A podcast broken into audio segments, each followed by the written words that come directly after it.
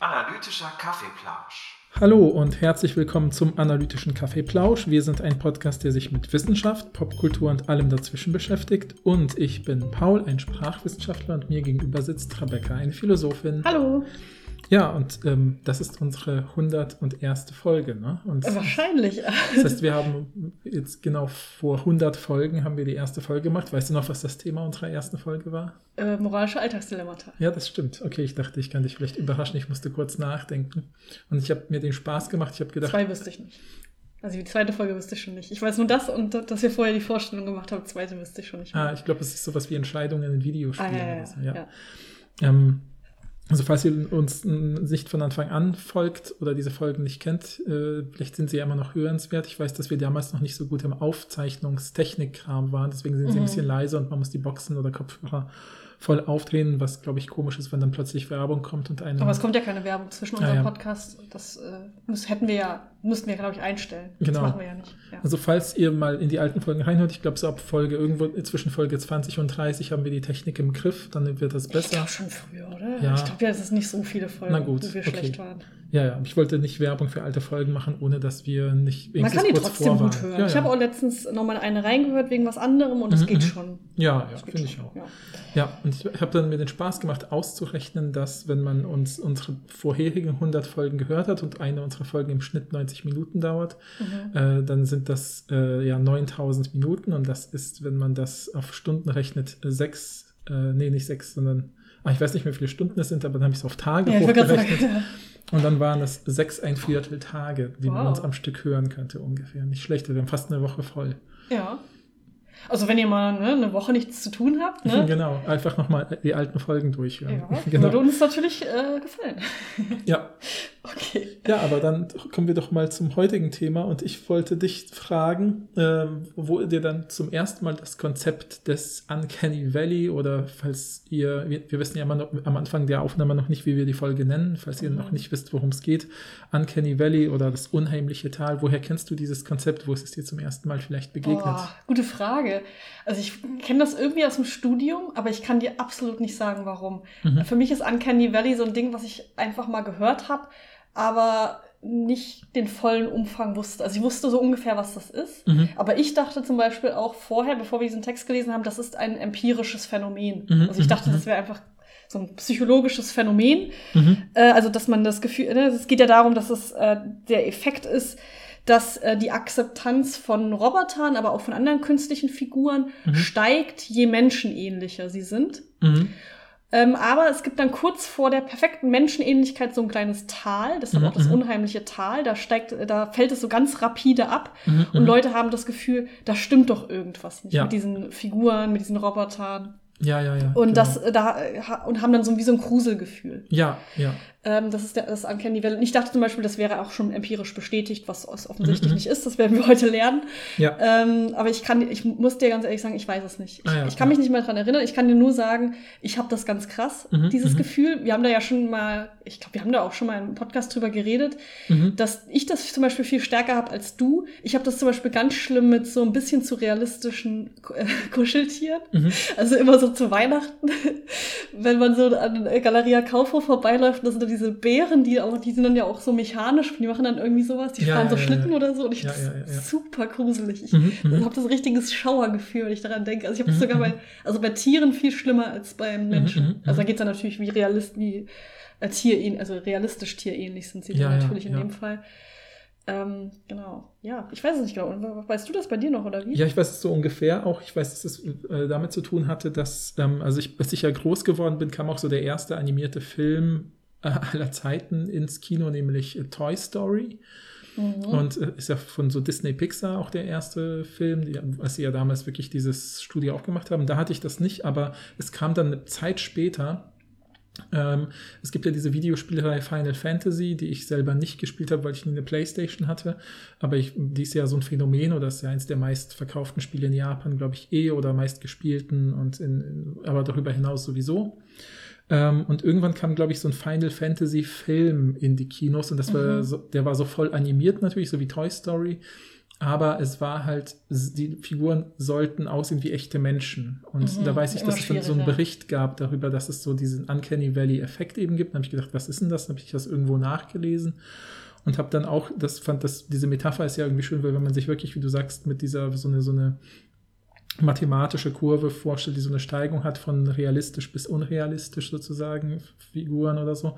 Und da wurde das eben in diesem Text, aber ich weiß leider nicht mehr, wo, ich den gefunden habe, äh, eben so erklärt, das wurde das mit Spielzeugen er erklärt. Also äh, deswegen kam ich auf Toy Story sozusagen Mhm. rückwirkend und deswegen fand ich es damals nämlich so genial, dass Toy Story halt mit Spielzeugen gearbeitet hat als Stimmt. Figuren. Weil, ähm, wenn man sich so Kinderspielzeug vorstellt, es gibt ja zum Beispiel so, so kleine abstrakte Holzpuppen, ja, wo die kein Gesicht haben und irgendwelche Gliedmaßen. Und die wird ja jeder von uns sofort als menschenähnlich erkennen und kann mit ihnen ja auch wie ein Mensch Mhm. spielen oder so. Oder was sich jetzt so diese typischen Puppen, die man sich so vorstellt, so wie Barbie-Puppen oder vergleichbare Puppen. Ich will jetzt überhaupt keine Babyborn, Werbung ja. machen, ja genau.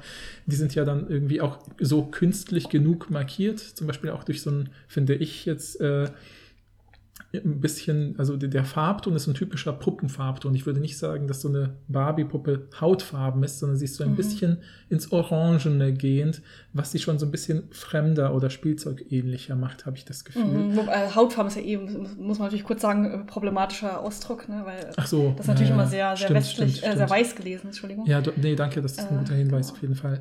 Ähm, aber die, die, die, ähm, und dann fand ich eben die ähm, Erklärung so cool, dass sie dann eben gesagt haben, diese Puppe, diese Puppen erkennen wir eindeutig als Spielzeug oder eine als eine Abstraktion von den Menschen, aber Mhm. wir alle kennen diese gruseligen Porzellanpuppen, die so ein bisschen zu realistisch aussehen. Ja, das so. ist ja klassisches Horrormotiv. Ja, ja, auch. genau, ja. genau. Ne? Und, und dann gibt es aber natürlich wieder, ne, irgendwann sieht man dann wiederum, ne, wenn man sich auf dieser Kurve was vorstellt, könnte man jetzt sagen, ne, so diese, was sich hier, Schaufensterpuppen, wann sind sie unheimlich, wann Mhm. Auch sind sie nicht ja, und sowas, genau, ne, genau.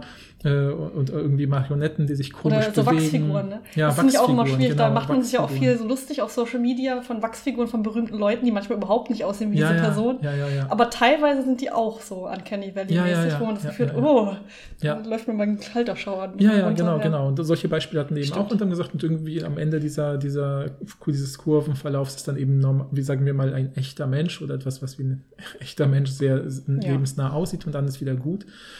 Ähm, und äh, das ist so, ne, diese Kurve steigt also nach oben zu immer menschenähnlicher äh, im Detail, aber dazwischen kommt eben diese, dieser ganz, diese, dieser Einbruch, wo Ja. man sagt, ab da plötzlich haben wir das Gefühl, es ist unheimlich und das hört genauso plötzlich mit dem Unheimlichen auch wieder auf, wenn wir bei ganz realistischen Abbildungen ankommen und deswegen ist das wie so ein ganz tiefes Tal, was sozusagen Genau. in dieser eigentlich normal steigenden Kurve entsteht.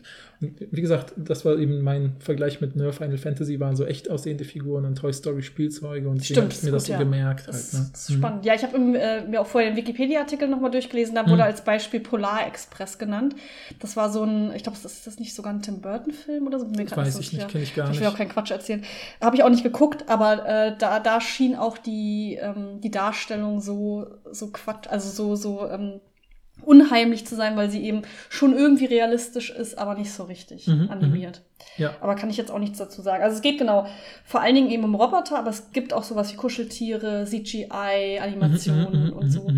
Ähm, bis hin zu sowas wie genau Schaufensterpuppen und so. Ja, ja, genau, genau. ne? Und ja, und äh, die, die, die, ähm, und im Prinzip die Studie, die wir heute lesen, hast du ja schon angekündigt, beschäftigt sich damit zu fragen, kann man das überhaupt empirisch belegen? Ist das tatsächlich ein messbares Phänomen oder ist das so eine Sache, die uns jetzt, nachdem wir euch ja jetzt auch fast zehn Minuten so ein bisschen eingeführt haben, ist bestimmt so eine Sache, wo alle so nicken und denken, ja, stimmt, kenne ich, hatte ich schon mal gehabt, Mhm. das Gefühl. Aber ist das denn auch irgendwie empirisch, wissenschaftlich überprüfbar und messbar? Mhm. Und die äh, Leute, die die Studie gemacht haben, haben sich eben gedacht, das ist doch ein toller äh, äh, Ort sozusagen, mit dem man eine gute Sache, mit der man arbeiten könnte, wär, wären eben Roboter, äh, weil Roboter zunehmend Teil des Alltags werden. Und sie meinen natürlich, ne, das machen sie dann auch später auch klar, explizit natürlich menschenähnliche Roboter, Mhm. die auch zur sozialen Interaktion bestimmt sind, weil man nennt ja auch jetzt fachtechnisch gesprochen, sind ja auch Industrieroboter, Roboter, also so ein dicker Arm mit einem Schweißgerät, Ja. der immer die gleiche Naht an einer Autotür schweißt, ist ja auch ein Roboter. Ja, oder Staubsaugerroboter kennt man vielleicht Ja, am ehesten genau, sowas. genau. Aber es geht hier vor allen Dingen um androide Roboter, also menschenähnliche Mhm, mhm, Roboter. mhm. Und vielleicht können wir noch mal kurz äh, sagen, dieser Effekt stammt ursprünglich von einem äh, Wissenschaftler, der heißt ähm, Masahiro Mori. Mhm. ein japanischer Wissenschaftler, der hat den, glaube ich, in den 1970er Jahren äh, erfunden. Mhm. Und es ist aber ein hypothetischer Effekt. Mhm. Also der hat den nicht empirisch nachgewiesen, sondern er hat einfach die These aufgestellt, dass je menschenähnlicher ein Objekt, ich glaube, es geht da auch um Roboter vor allen Dingen, Mhm, mhm. desto akzeptierter ist er eben, aber es gibt diesen starken Einbruch kurz vor der Perfektion. Mhm. Ähm, genau. Also einfach, damit man das noch mal ein bisschen äh, kontextualisiert und dann eben, wie gesagt, für, für mich überraschend haben die dann in der Studie gesagt, das wurde bisher noch nicht empirisch bestätigt. Also es Mhm, gab mhm, auch schon mhm. Versuche, Mhm. aber die haben einfach keinen Effekt gemessen. Ja, Oder einen sehr geringen Effekt. Ja, aber ja. auf jeden Fall nichts, was man irgendwie, wa- was signifikant ist oder so. Mhm, das versuchen sie jetzt hier und wir können ja, wollen wir schon mal spoilern? Äh, nö. Nee, okay. der, der Text heißt Navigating a Social World with Robot Partners, a, qu a Quantitative um, Cartography of the Uncanny Valley. Mhm, mhm. Ähm, Also man könnte es übersetzen mit, ich habe jetzt Navigating mit Orientierung übersetzt, Mhm. weil das, auf Deutsch sagt man ja nicht navigieren, um orientieren zu meinen, metaphorisch. Also Orientierung in einer sozialen Welt mit Robotergefährten, eine quantitative Kartografierung des unheimlichen Tals oder des Uncanny Valley. oh, also finde ich aber jetzt auch gut, dass sich das so eingebürgert hat, dass ich mal den englischen Text vorlese. Dann überlege ich kurz, checke, dass ich es auf keinen Fall spontan übersetzen kann. Du hast es einfach schon vorbereitet. Ja, und weil ich weiß, dass du nicht spontan bist, ja. kannst nicht mal deine, ganzen Zahnräder hinter deinen Augen sehen. Ja, Dann- ich habe gerade schon äh, überlegt wieder. Genau. Ähm, und das ist eine Studie äh, von zwei WissenschaftlerInnen aus den USA Mhm. von 2015. Interessante Disziplin. Nämlich hast du dir die angeguckt? Nee, Der, die eine Person ist aus den quantitativen Wissenschaften, also hieß das äh, ähm, sozusagen Mhm. Institut für quantitative Wissenschaften. Mhm, mhm. Ich denke mal, da geht es halt vor allem um Statistik. Ja, quantitative empirische Und die Forschung, andere Person ist, äh, kommt aus der Mund-Kiefer-Gesichtschirurgie. Ah, hm, Sehr interessant. Ja, wahrscheinlich, Also- weil sie dann genau auf diese Gesichtsvermessungen so ja, genau wahrscheinlich. sowas, Aber fand ne? ich interessant. Ja, weil es sind ja diese Kleinigkeiten, die bei dieser Uncanny Valley eine Rolle spielen. Es wird vor allem um die Gesichter dieser Roboter gehen. Äh, haben wir, glaube ich, noch gar nicht gesagt. Das ist explizit nur, um, Ja. man könnte auch den ganzen Körper nehmen. Ja, und das, Ja. man könnte auch die Bewegung und Mimik und sowas nehmen. Das haben sie eben nicht Keine getestet. Videos, sondern Genau, Fotos es vom sind tatsächlich nur Fotos, ist da auch erstmal so eine Probestudie. Ja. Können wir auch am Ende nochmal drüber sprechen, weil ich glaube, Mimik macht einen riesen Unterschied. Da können wir aber am Ende Ja. nochmal drauf eingehen. Also Videos wäre was sicherlich nochmal ganz Ja, ja, genau, die Dinge in Bewegung sehen und so. Ja.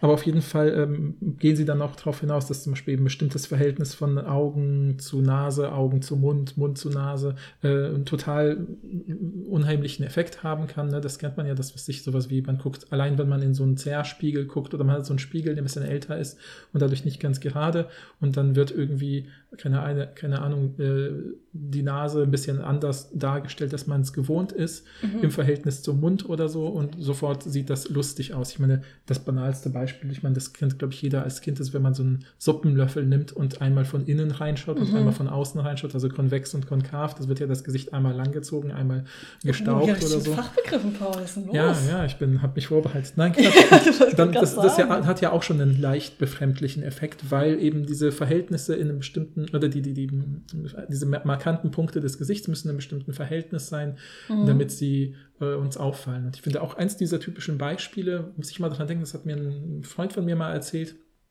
dass er Wahlhelfer war bei so einer Wahl, einfach Stimmen gezählt hat. Mhm. Und dass da jemand war und der hat sich mit ihm unterhalten, also einfach in diesem Team dieser Wahlhelfer. Also falls ihr nicht wisst, nicht wisst, man kann ja in Deutschland ausgelost werden, um äh, bei Wahlen Stimmen auszuzählen, damit das alles nur von BürgerInnen gemacht wird und transparent Mhm. bleibt und so weiter. Ähm, Und dann kommt man nicht mehr raus, ne? Genau, da, genau, dann bleibt man da so lange, bis, bis keine Ahnung, wie lange, genau. Aber auf jeden Fall erzählte er mir dann, dass er mit diesem Menschen geredet hat und die ganze Zeit sich gewundert hat, irgendwas ist komisch an seinem Gesicht, ich komme nicht drauf.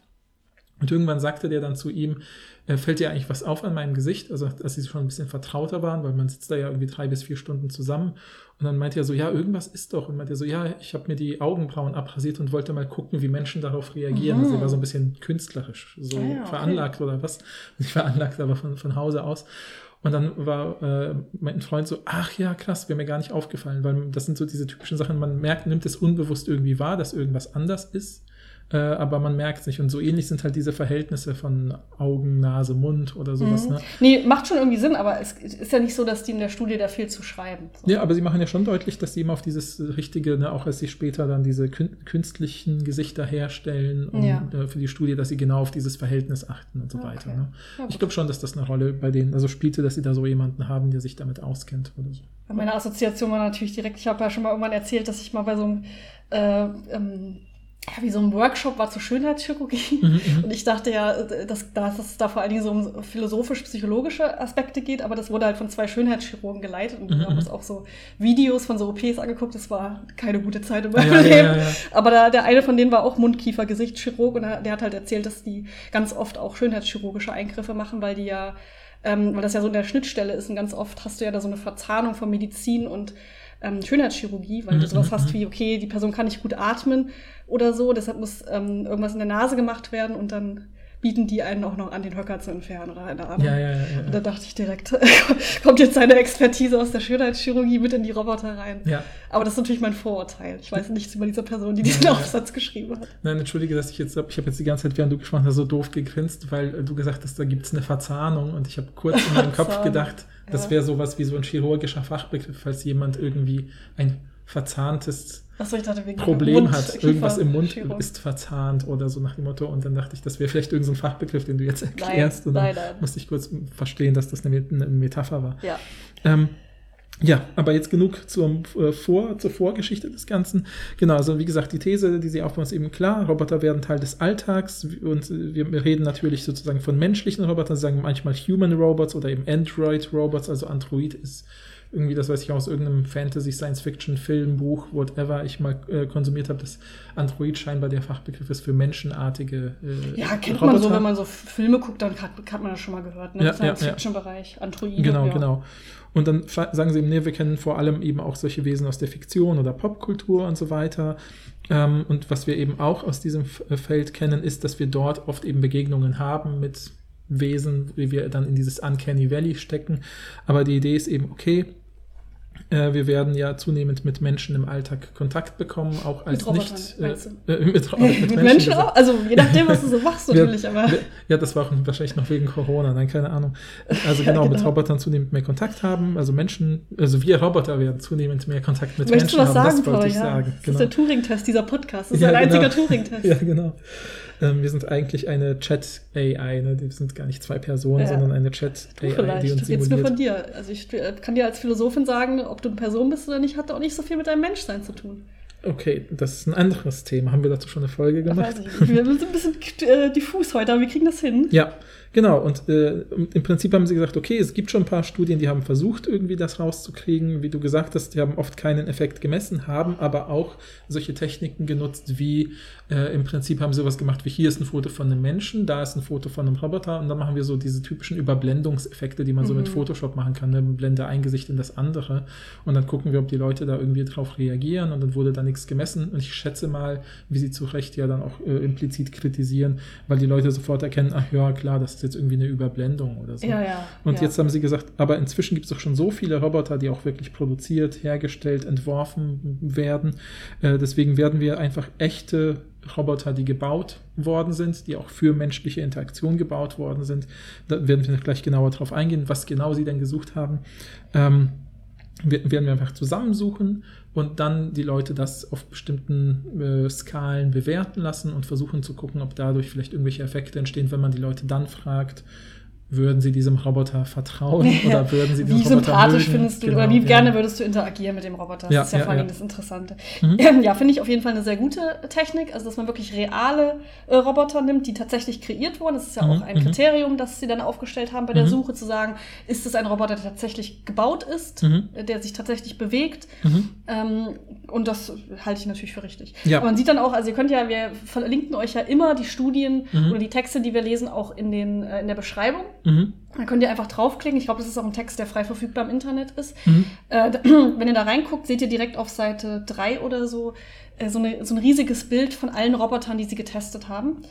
Äh, aber wenn, selbst wenn man der nicht frei verfügbar im Internet ist, wenn ihr den Titel einfach eingebt in die Suchmaschine eures Vertrauens und auf Bilder klickt, seht ihr auch das Bild einzeln Ja. nochmal. Also müsst ihr Ja. euch nicht mal die Studie angucken. Ja, ja. Macht vielleicht mal Sinn, sich das anzugucken, weil das ist auch ganz interessant. Wir haben ja auch bei Instagram ein paar davon ausgesucht, aber Ja, es ist genau. natürlich auch interessant, sich die alle anzugucken. Das ist wirklich eine der Folgen, wo ich sagen würde, wenn ihr mal jetzt kurz Zeit habt und irgendwo Mhm. sitzt, wo ihr im Internet eh irgendwie rumsurfen könnt oder auf dem Smartphone oder so, äh, dann nehmt euch kurz die Zeit, dieses Bild anzugucken oder offen zu haben, weil wir werden ab und zu äh, auch darüber drüber sprechen und ich glaube, man kann viel, viel leichter äh, viele Dinge nachvollziehen, wenn man so ein bisschen weiß, wie man sich diese Roboter vorstellen kann, über die wir jetzt sprechen, weil es Ja. ist wirklich eine riesen Vielfalt. Das sind 80 Gesichter, Ja, das ja. können wir ja schon mal sagen. 80 Roboter-Gesichter, Mhm. die wirklich sehr unterschiedlich aussehen. Ja, Also du lachst, wieso lachst du so? Ja, weil ich wollte gerade sagen, schon in vor unserem Vorbereitungs, unserer Vorbereitungsphase hat Rebecca bei einigen Gesichtern total, weil ich meinte, hey, da, da gibt es zwei Robotergesichter, wo die sich super ähnlich aussehen, aber einer davon hat eine Brille auf.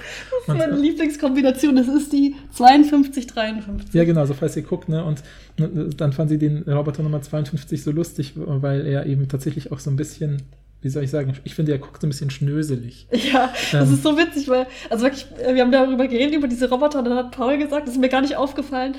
Er hat einfach gesagt, die 53 und 52 ist doch der exakt gleiche Roboter, nur dass sie dem 52 eine Brille aufgesetzt haben, damit er niedlicher aussieht. Ja, und dann ja. dachte ich direkt, stimmt, Ja, ja, so sieht das wirklich aus. ja, ja. Also für, für mich macht die Brille viel. Also ich muss sagen, Ja, 52 sieht einfach aus wie so ein richtig niedlicher Beamter. Ja, ja, stimmt. Ja, voll. also, wenn man, wenn man nicht so richtig hinguckt, denkt man, es ist vielleicht wirklich ein Mensch. Ja, ja, ich ja. finde den ganz, also 52, top, top Ja, ja, Roboter. ja. Also ich müsste euch diese Roboter vielleicht am ehesten könnt ihr sie euch so ein bisschen vorstellen wie die Roboter aus diesem Film I, Robot äh, und, und dann hat einer davon eben eine Brille auf, Mhm. falls ihr diesen Film kennt. Also sie, sie, weiße, äh, also wirklich, äh, ähm, ähm, Weißes, ovales Gesicht. genau, ja, ja. Ähm, ja, sieht mehr aus, äh, weiß ich nicht, als ob es so, ähm, wie als ob man so einen Stein genommen hätte und so gemeißelt hätte, so ein Gesicht. Ja, ein bisschen, stimmt, stimmt, stimmt. Ein bisschen wie so eine, wie so Aber eine der eine von denen stimmt, hat ein bisschen wie so eine eine antike Skulptur. Ja, mit- eine mit- Antike. Und der andere hat aber eine Brille aus und das macht so viel niedlicher. Das stimmt, stimmt. Also ja, das ja. für mich macht es das perfekt. Also viel so viel Ja, besser jetzt. Mein Lieblingsroboter übrigens die Elf. Den finde Ja. ich sehr niedlich. Ja. Den hätte ich am, am den, mit dem würde ich am liebsten interagieren. Also falls Das ihr so das so jetzt nicht vor Augen habt, versuche ich euch die Elf zu beschreiben. Sieht ein bisschen aus wie so ein, ähm, ähm, finde ich, wie so ein, also es ist eher so grün, äh, ein bisschen wie Kermit der Frosch Ja. als Roboter, würde ich sagen. Mit so riesigen Augen. Mit so riesigen. Ganz Ping-Pong-Ball-Augen, niedlich genau. ist das. Ja, Ja. genau. Und welches Liebling- dein Lieblingsroboter? Ah, ich habe tatsächlich gar nicht geguckt. Aber da, ich sage euch, da sind wirklich welche dabei, die sind offensichtlich Uncanny Valley. Die muss man nur an, also man muss nicht mal wissen, welche davon in dieses Tal fallen. Aber da sind wirklich welche dabei, die finde ich wirklich sehr gruselig. Mhm, mhm. Also mit denen würde ich nicht interagieren. Ja, ja, ja, ja. Aber ich würde auch nicht mit ein bisschen surrealistischen ähm, Kuscheltieren aus Galerie kaufen, würde ich auch nicht interagieren. Ja, also, ja. Wenn die mir jemand vor die Tür setzt, ich würde, also wirklich, ich hätte, also das wäre Ah, ich wollte gerade sagen, du musstest doch dieses Five Nights at Freddy's Spiel spielen. Kennst du das? Nee. Das erzähle ich dann später, das müsst ihr jetzt weiter ausholen. Was, falls ihr das kennt, wisst ihr, warum ich das empfehle. Falls nicht, das ist so ein Spiel, wo man nachts irgendwie auf, äh, glaube ich, in, irgendeine, in irgendeinem Ort aufpassen muss, in einem Spielzeugladen und plötzlich fangen irgendwelche von diesen Spielzeugen an, sich zu bewegen. Nee, ich glaube, das finde ich an sich nicht so gruselig. Nur Ja, wenn die so aus, so ein bisschen zu realistisch aussehen. Ja, ja. also generell finde ich also das Spielzeug, auch wenn es jetzt so wirkt, als ob, ich finde zum Beispiel so im Horrorfilm so Puppen in der Regel auch nicht gruselig. Mhm, mhm. Aber wenn die halt so ein bisschen zu realistisch, dann bin ich schon so, äh, doch, jetzt, jetzt spüre ich es auch. Ja. ja. Aber wie haben Sie diese 80 Robotergesichter gefunden? Sie haben Angeblich objektiv. schreiben Sie ja mehrmals, schreiben Sie, Sie haben eine objektive, äh, objektive Auswahl getroffen. Fand ich ganz witzig, aber ich weiß natürlich, was Sie meinen damit. Ja, ja, ja. Ich meine, Sie meinen wahrscheinlich erstmal nachvollziehbar, weil Sie haben halt einfach erst gesagt, okay, wir nutzen Google, wir geben dort die Stichworte Robot Face, also Robotergesicht, Interactive Robot, also interaktiver Roboter, Human Robot, menschlicher Roboter oder nur Robot, Roboter ein. Ähm, und dann haben sie so einen Kriterienkatalog, da will ich jetzt nicht alles nennen, weil einiges davon ist wirklich so spezifisch, Ja. psychologisch relevant, aber eigentlich für euch jetzt als Hörende nicht. Deswegen, was sind sozusagen Kriterien pro, die erf- erfüllt sein müssen, ist, man sieht das Gesicht, man sieht beide Augen. Ähm, es ist ein Roboter, der mit Menschen interagieren soll.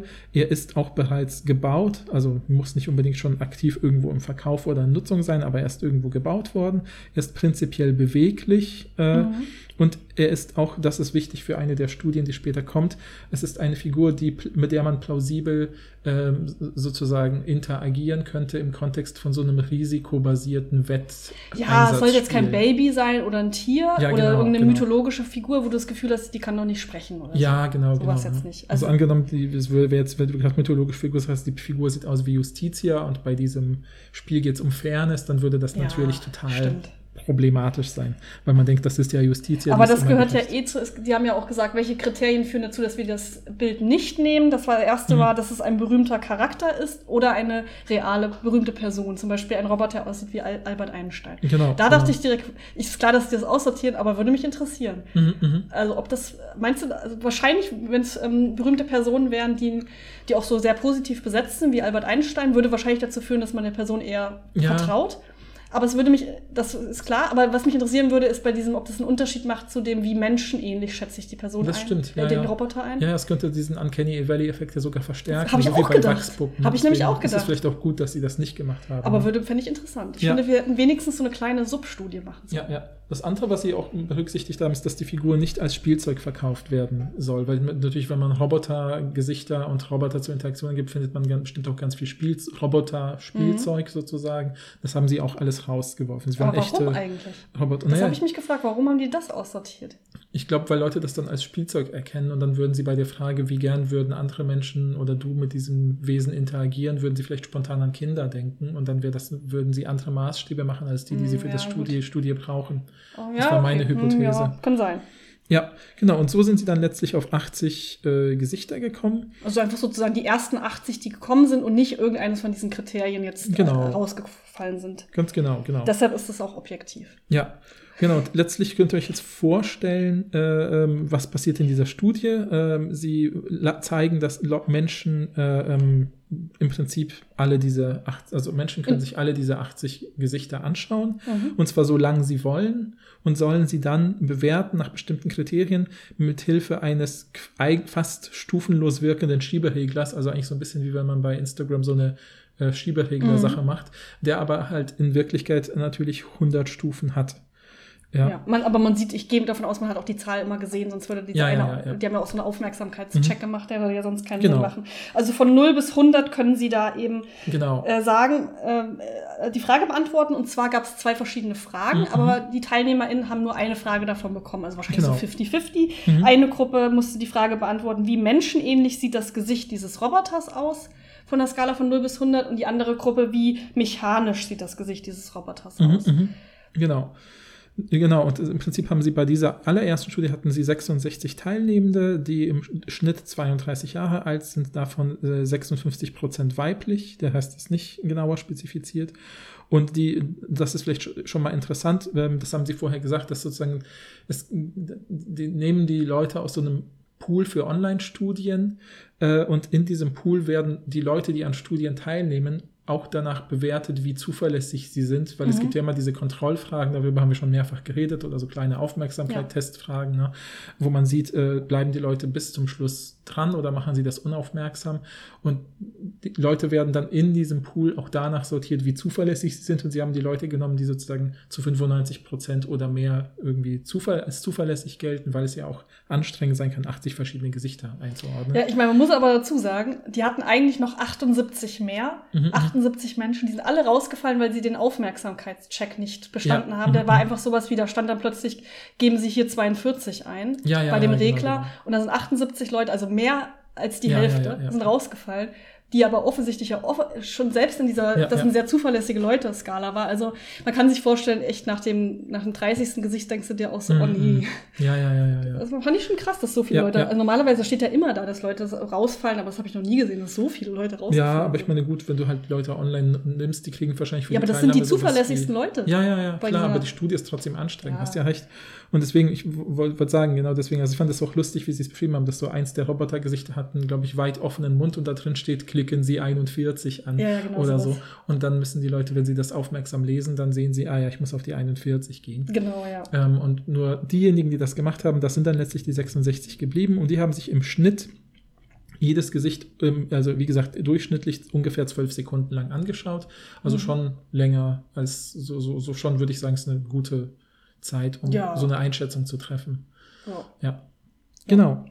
Und wie, wie du gesagt hast, einige hatten als Leitfrage, wie menschlich sehen diese äh, äh, Gesichter Gesichter, aus. aus. und andere, wie mechanisch sehen diese Roboter. Also genau, bei beiden wurde immer von Robotergesichtern gesprochen, weil es gibt ja schon einige Figuren, die schon sehr menschenähnlich Ja, ja, auf aussehen. der, auf der letzten Skala, ja. ja. Genau, und da wurde dann immer gesagt, ne, wie menschlich sehen diese Robotergesichter aus oder wie mechanisch sehen diese Robotergesichter aus. Und zusätzlich äh, wurde noch, also wenn man, wenn man sich die Bilder anguckt, dann sieht man, dass ähm, manche von den Robotern auch unterschiedliche Emotionen zeigen. Mhm. Also manche lächeln freundlich, manche sehen wirklich sehr gruselig aus. Viele haben auch den Mund so komisch offen. Mhm, mhm, Da habe ich so eine ganz eklige ähm, Assoziation mit so Sexpuppen. Ah, ja. okay. Deshalb dachte ich die ganze Zeit, äh, warum, warum nehmen die, gab es keine bessere, äh, gut, die haben ja die ersten 80 Fotos genommen, weil ich denke mal, also mindestens einen von diesen ähm, Robotern kenne ich auch, ne, Mhm, die, mhm. die 74. Mhm. Das ist einfach so ein relativ berühmter Roboter, der so aussieht wie der Typ, der den Roboter gemacht hat. Vielleicht Ah. kennt ihr diesen, diesen einen, ähm, äh, diesen einen Roboterforscher, ich glaube aus Japan, der hat so einen Roboter gemacht, der sieht aus wie er selber. Mhm. Und ähm, auf dem Bild sieht er aber super wütend aus, finde Mhm, ich. mhm, mhm. Aber ich denke, es gibt auch Bilder von dem, wo der nicht so aussieht, der Roboter jetzt. Ja, nicht, ja, nicht ja, der, der Wissenschaftler. Aber sie haben natürlich die ersten 80 Bilder genommen. Ja, Deshalb haben sie halt das Problem, dass sie auch so ein paar merkwürdige Emotionen und merkwürdige Mundpositionen äh, Genau. Haben. Das ist nun mal so, wenn man das, wenn man dieses Kriterium nimmt. Und deshalb haben sie auch ähm, zusätzlich gefragt, ähm, wie viel ähm, positive oder negative Emotionen zeigt dieses Gesicht von Mhm, minus mhm. 100 bis 100. Also auch sehr kleinschrittig. Ja, ja, ja. Also ein- einfach um zu gucken, es könnte ja sein, dass je glücklicher die oder je freundlicher die Mhm. Person aussieht, dass äh, der Roboter aussieht, desto eher würde ich auch mit ihm interagieren. Mhm, könnte ja mhm. sein, dass das das Ausschlaggebende ist. Man muss halt sehen, das ist sozusagen die Vorstudie für weitere Anschlussstudien und deswegen kann es ja sein, dass ein bestimmter ein gezeigter ähm, Gesichtsausdruck, der dann als eine bestimmte Emotion gelesen wird, später so irgendwelche Korrelationen oder Effekte hat mit den nächsten Fragen, wie zum Beispiel eben, was denkst du, wie nett wäre es, mit diesem Roboter zu interagieren und wenn der wütend guckt oder so, Ja. dann hätte, könnte das ja einen Einschlag haben und deswegen haben sie das jetzt schon quasi mit erhoben, damit sie es später rückchecken können Ja, mit genau. den weiteren Studien. Genau. Also erstmal haben sie herausgefunden, dass ähm, die Fragen, entweder wurde ja gefragt, wie, ähm, wie menschenähnlich beziehungsweise wie mechanisch äh, sieht dieses Gesicht aus. Und tatsächlich, ähm, äh, und ne, die, trotzdem wurde ja jedes Gesicht bewertet. Das heißt, Mhm, jedes mhm. Gesicht wurde auch sowohl in Bezug auf Menschenähnlichkeit als auch in Bezug auf die mechanische Ähnlichkeit getestet. Und da haben sie herausgefunden, dass das fast komplett perfekt korreliert. Ja, ja, genau. Also Das heißt, es ist eigentlich egal, ob du fragst, wie menschenähnlich Mhm, oder wie mhm. mechanisch. ja, Es kommt im Grunde das Gleiche raus, nur gespiegelt natürlich. Ja, ja, genau, genau. ne? Also da sie ja quasi dann äh, einschätzen mussten auf diesem, auf dieser hundertstufigen Skala, so nach dem Motto, okay, dieser, also wenn ich zum Beispiel eben sage, ne, wie menschenähnlich sieht der Roboter aus und ich denke zu 60 Prozent, dann mache ich eben 60 und hätte ich aber die Frage bekommen, wie mechanisch sieht der aus, hätte ich wahrscheinlich 40 genommen, sozusagen, ja. Und das ist schon erstmal auch wichtig, die Frage, weil es könnte ja, also weil sie, sie sagen, das zeigt, dass das tatsächlich Androide Maschinen sind und nicht, Mhm, mhm. die können, es könnte ja auch sein, dass eine dieser Roboter aussieht wie ein Tier, Mhm, mhm. dann wäre es ja bei der Menschenähnlichkeit niedrig, aber vielleicht bei der technischen Sache auch niedrig, weil es halt relativ ähnlich wie ein Tier aussieht. Ja, ja, genau, genau. Das ist halt nicht passiert. Das ist ja schon mal Mhm, gut. Das heißt, wir haben hier wirklich ein weites Spektrum von Androiden-Robotern. Genau, genau. Und, und dann haben sie ab da dann gesagt, okay, weil das offensichtlich dasselbe ist, werden wir das jetzt immer gemeinsam Ja. äh, gegenrechnen und haben im Prinzip gesagt, wir nehmen immer für jeden Roboter, der hat ja von allen Leuten, äh, er hat ja jedes Gesicht, oder sag ich mal von 33 von den 66, hat äh, ein Roboter eben, was weiß ich, den Wert bekommen für Menschenähnlichkeit 80 und für mechanische, mechanisch vielleicht eben dann von mir aus 20 oder so und haben gesagt, okay, wir machen jetzt immer einen Durchschnittswert, weil es läuft ja letztlich auf selbe hinaus. Dann hat dieser Roboter jetzt den, den Punktwert 80 minus 20 gleich 60 und das ist, der, wie nennen Sie das immer, der, den kombinierten äh, Mechano, Mechano-Humanness, also Mechano-Menschen-Punktzahl. Und damit, danach haben Sie dann auch diese Roboter so ein bisschen sortiert und das ist ja genau das Bild, von dem Genau, wir das kann man sich auch angucken. äh, gesprochen Fand ich nicht immer nachvollziehbar, ehrlich gesagt. Mhm, also wie mhm. gesagt, man sieht direkt, wo das Tal ist. Mhm, Und mhm. das kann ich total nachvollziehen. Aber ich finde Mhm, ähm, die Reihenfolge nicht bei allen nachvollziehbar. Aber egal, Ja, das ja, andere. ja. Kann, müsste man sich dann genauer angucken. Das ist jetzt auch langweilig wahrscheinlich, wenn, wir, wenn ich jetzt hier sage, die, dieser Roboter passt nicht, weil dann müssten Mhm, alle mhm. wissen, was ist das jetzt für eine Zahl. Aber ja, ja, ja. Guckt, euch das mal an, das ist wirklich sehr interessant, Ja, ja. finde ich. Und äh, was sie herausgefunden haben, die gezeigte Emotion hat keinen Einfluss auf die Ja, Menschenähnlichkeit. richtig. Das ist ja auch wichtig. Mhm, mhm. Ja. Okay, das ist ja sozusagen das Vorgeplänkel und die, das erste oder das zweite, wir haben schon getestet, wie menschenähnlich oder wie technisch Mhm. sieht jetzt der Roboter aus.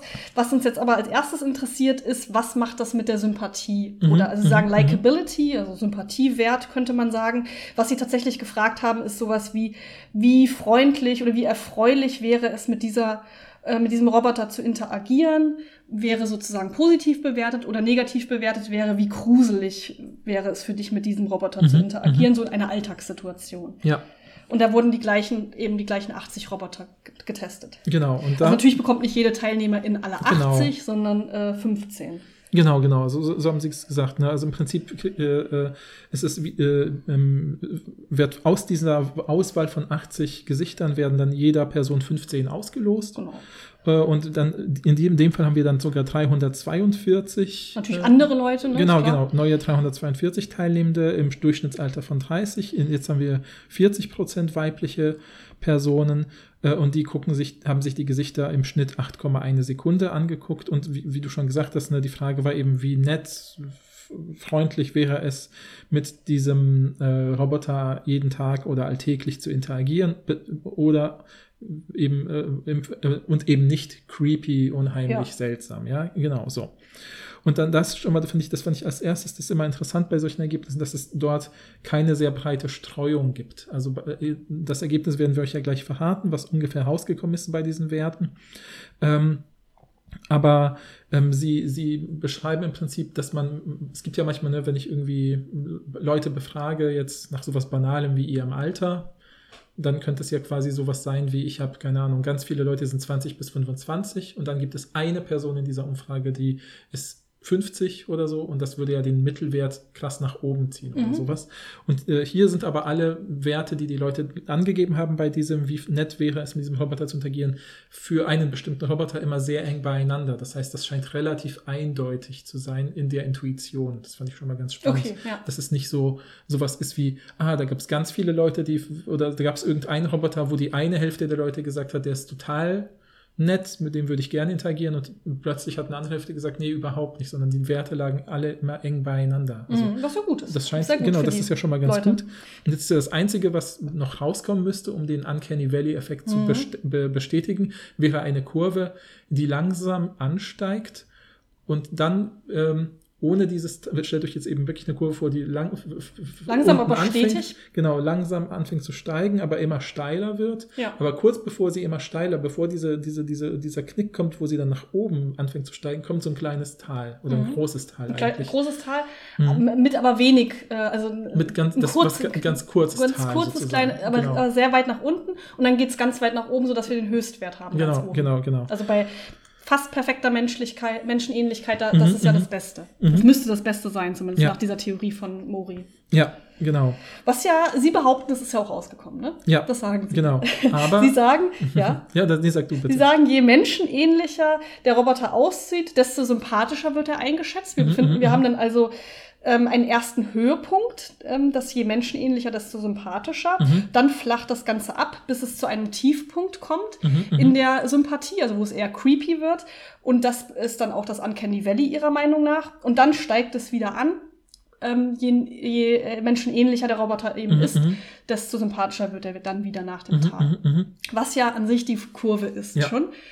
Wenn man sich das Bild anguckt, ist es aber nicht ganz so. Ja, ja, es ist eher wie so ein, wie so ein ganz, es ist eher, sage ich mal, ein Hügel und ein Tälchen und nicht. Äh, Es ist nicht dieses, dieses, es steigt nicht so krass an, fällt dann ab, steigt wieder krass an. ja, ja, genau, genau, so, ja, genau, das ist gar, gar nicht so schlecht, wie du es sagst. Im Prinzip wie so eine Sinuswelle, die immer mehr ausschlägt. Also es geht leicht hoch, dann leicht runter und dann noch steiler hoch, aber ja. eben nicht. Also es wirkt so, als ob das Uncanny Valley, das unheimliche Tal, sehr viele Roboter betrifft. Mhm, so habe mhm, ich das mhm, gelesen. Und dass es aber, äh, dass es schon aber auch so ist, dass äh, sehr technische Roboter auch irgendwie sympathisch eingeschätzt werden. Ja, oder mehr sympathisch. Also andere oder ich würden gerne damit interagieren in alltäglichen Kontexten. Sie sprechen ja von Likability, sozusagen. deshalb genau. ist das schon ja, okay. Ja, ja, ja. Was ich verstehen kann, weil wie gesagt, die Elf, ne? Mhm, mhm. Mein, mein Lieblingsroboter, der Grüne, der ist ja auf der Elf. Das ist ja auch Mhm, die, die Reihenfolge, ne? Das heißt, der Mhm, müsste mhm. eigentlich relativ, ähm, ich müsste, man müsste nicht so gerne mit dem interagieren. Mhm, Sehe ich mhm. überhaupt nicht. Ja, ja, ja. Da sind andere, die weiter oben sind, wo ich das Gefühl habe, auf keinen Fall möchte ich mit diesem Roboter Mhm, interagieren, mhm, in mhm. keiner Welt. Wenn der von nachts vor meinem Bett steht, sage ich nein. Ja, ja, ja. Nee, verstehe ich voll. Also, wie gesagt, wenn man sich diese Roboter anschaut, merkt man auch, dass zum, die ersten sehen zum Beispiel sehr abstrakt, sehen eher tatsächlich noch aus wie Geräte. Ja, ja. mit Kameras statt Augen, sage ich mal. Dann gibt es eine, eine, eine Sache, die sieht so ein bisschen aus wie so Kinder-Science-Fiction-Zeichentrickwesen oder Mhm. etwas, was aussieht wie so ein iPad mit Augen, zum Beispiel ne, bei der 15 oder so. Solche Sachen. Oh, die 34, da wollte ich noch sagen, die 34 finde ich auch toll. Die sieht nämlich aus wie so ein Opi. Ja, ja, Das ist so genau. ein Opi-Roboter, den finde ich auch ganz toll. Ja, genau, ne? Oder ich meine, ich finde auch die 27 sieht total aus wie so ein Spielzeugroboter. Die oder so. 27 finde ich ein bisschen gruselig. Da wäre ich Ja, wieder ja, so, wie, mit dem würde ich nicht interagieren wollen. Ich muss bei der 27 immer, äh, habe ich das Gefühl, erinnert mich total an ein, das Musikvideo von den Dire Straits, äh, Money for Nothing. Da sind so digitale Figuren. Ich glaube, es war eines der ersten Musikvideos mit so digitaler Technik und als Figuren, dass ein Roboter, der aussieht, oder ein Wesen, das, der aussieht, also ein digital dargestellter Bauarbeiter, Mhm. der aber so ein bisschen aussieht wie hier die Figur 27. Da musste ich dran denken. Aber egal. Ja, guckt guckt Ähm, es euch an. Wir hören jetzt aber auf, über die Gesichter zu reden, weil es ja langweilig, wenn Genau. ihr das nicht sehen könnt. Deswegen, ich will euch noch mal ganz kurz diese Kurve mit Zahlen beschreiben. Also stellt euch jetzt vor, ihr habt so eine, so eine X-Achse und eine Y-Achse. Die X-Achse, die von links nach rechts geht, ist sozusagen dieser Mechano-Menschlichkeitsscore. Und der geht ja, wie gesagt, von minus 100 bis plus 100, ja. Und der ist ja dadurch errechnet worden, dass Menschen, dass Leute, einerseits Leute gesagt haben, wie menschlich sieht dieser Roboter aus, andererseits wie mechanisch sieht dieser Mhm. Roboter aus. Und da kann es ja sein, ne, wie kommt man auf minus 100, wenn Leute sagen würden, dieser Roboter sieht null menschlich aus und andere Leute sagen, dieser Roboter sieht zu 100% mechanisch aus. Dann würde dieser Roboter minus 100 bekommen. Es könnte aber auch einen Roboter geben, der kriegt null mechanisch, 100 menschlich. So kommt man auf plus 100. Und natürlich bewegen sich die meisten Roboter irgendwo dazwischen. Und das wird ins Verhältnis gesetzt auf der Y-Achse, also die von oben nach unten geht, mit diesem, wie sehr äh, denkst du, ne, wie freundlich äh, im Gegensatz zu creepy wäre es, mit diesem Roboter zu interagieren. Das geht auch von minus 100 bis plus 100. Äh, da hatten die Leute sozusagen bei diesem Schieberegler also 200 Punkt, ein, verschiedene Ja. Punkte, die sie sozusagen verteilen konnten, damit man das einfach leichter, übersichtlicher ins Verhältnis setzen kann. So, Ja. und was ist also rausgekommen? Ne? Man sieht, äh, dass ähm, ähm, ab, äh, wo ist es denn? Also genau, wenn man ein Rob Robotergesichter hat, ganz am Anfang, die gehen so, zu, die ganz links sind bei diesem Mechano-Menschlichkeitsscore, die haben dort minus 75 Punkte, ja.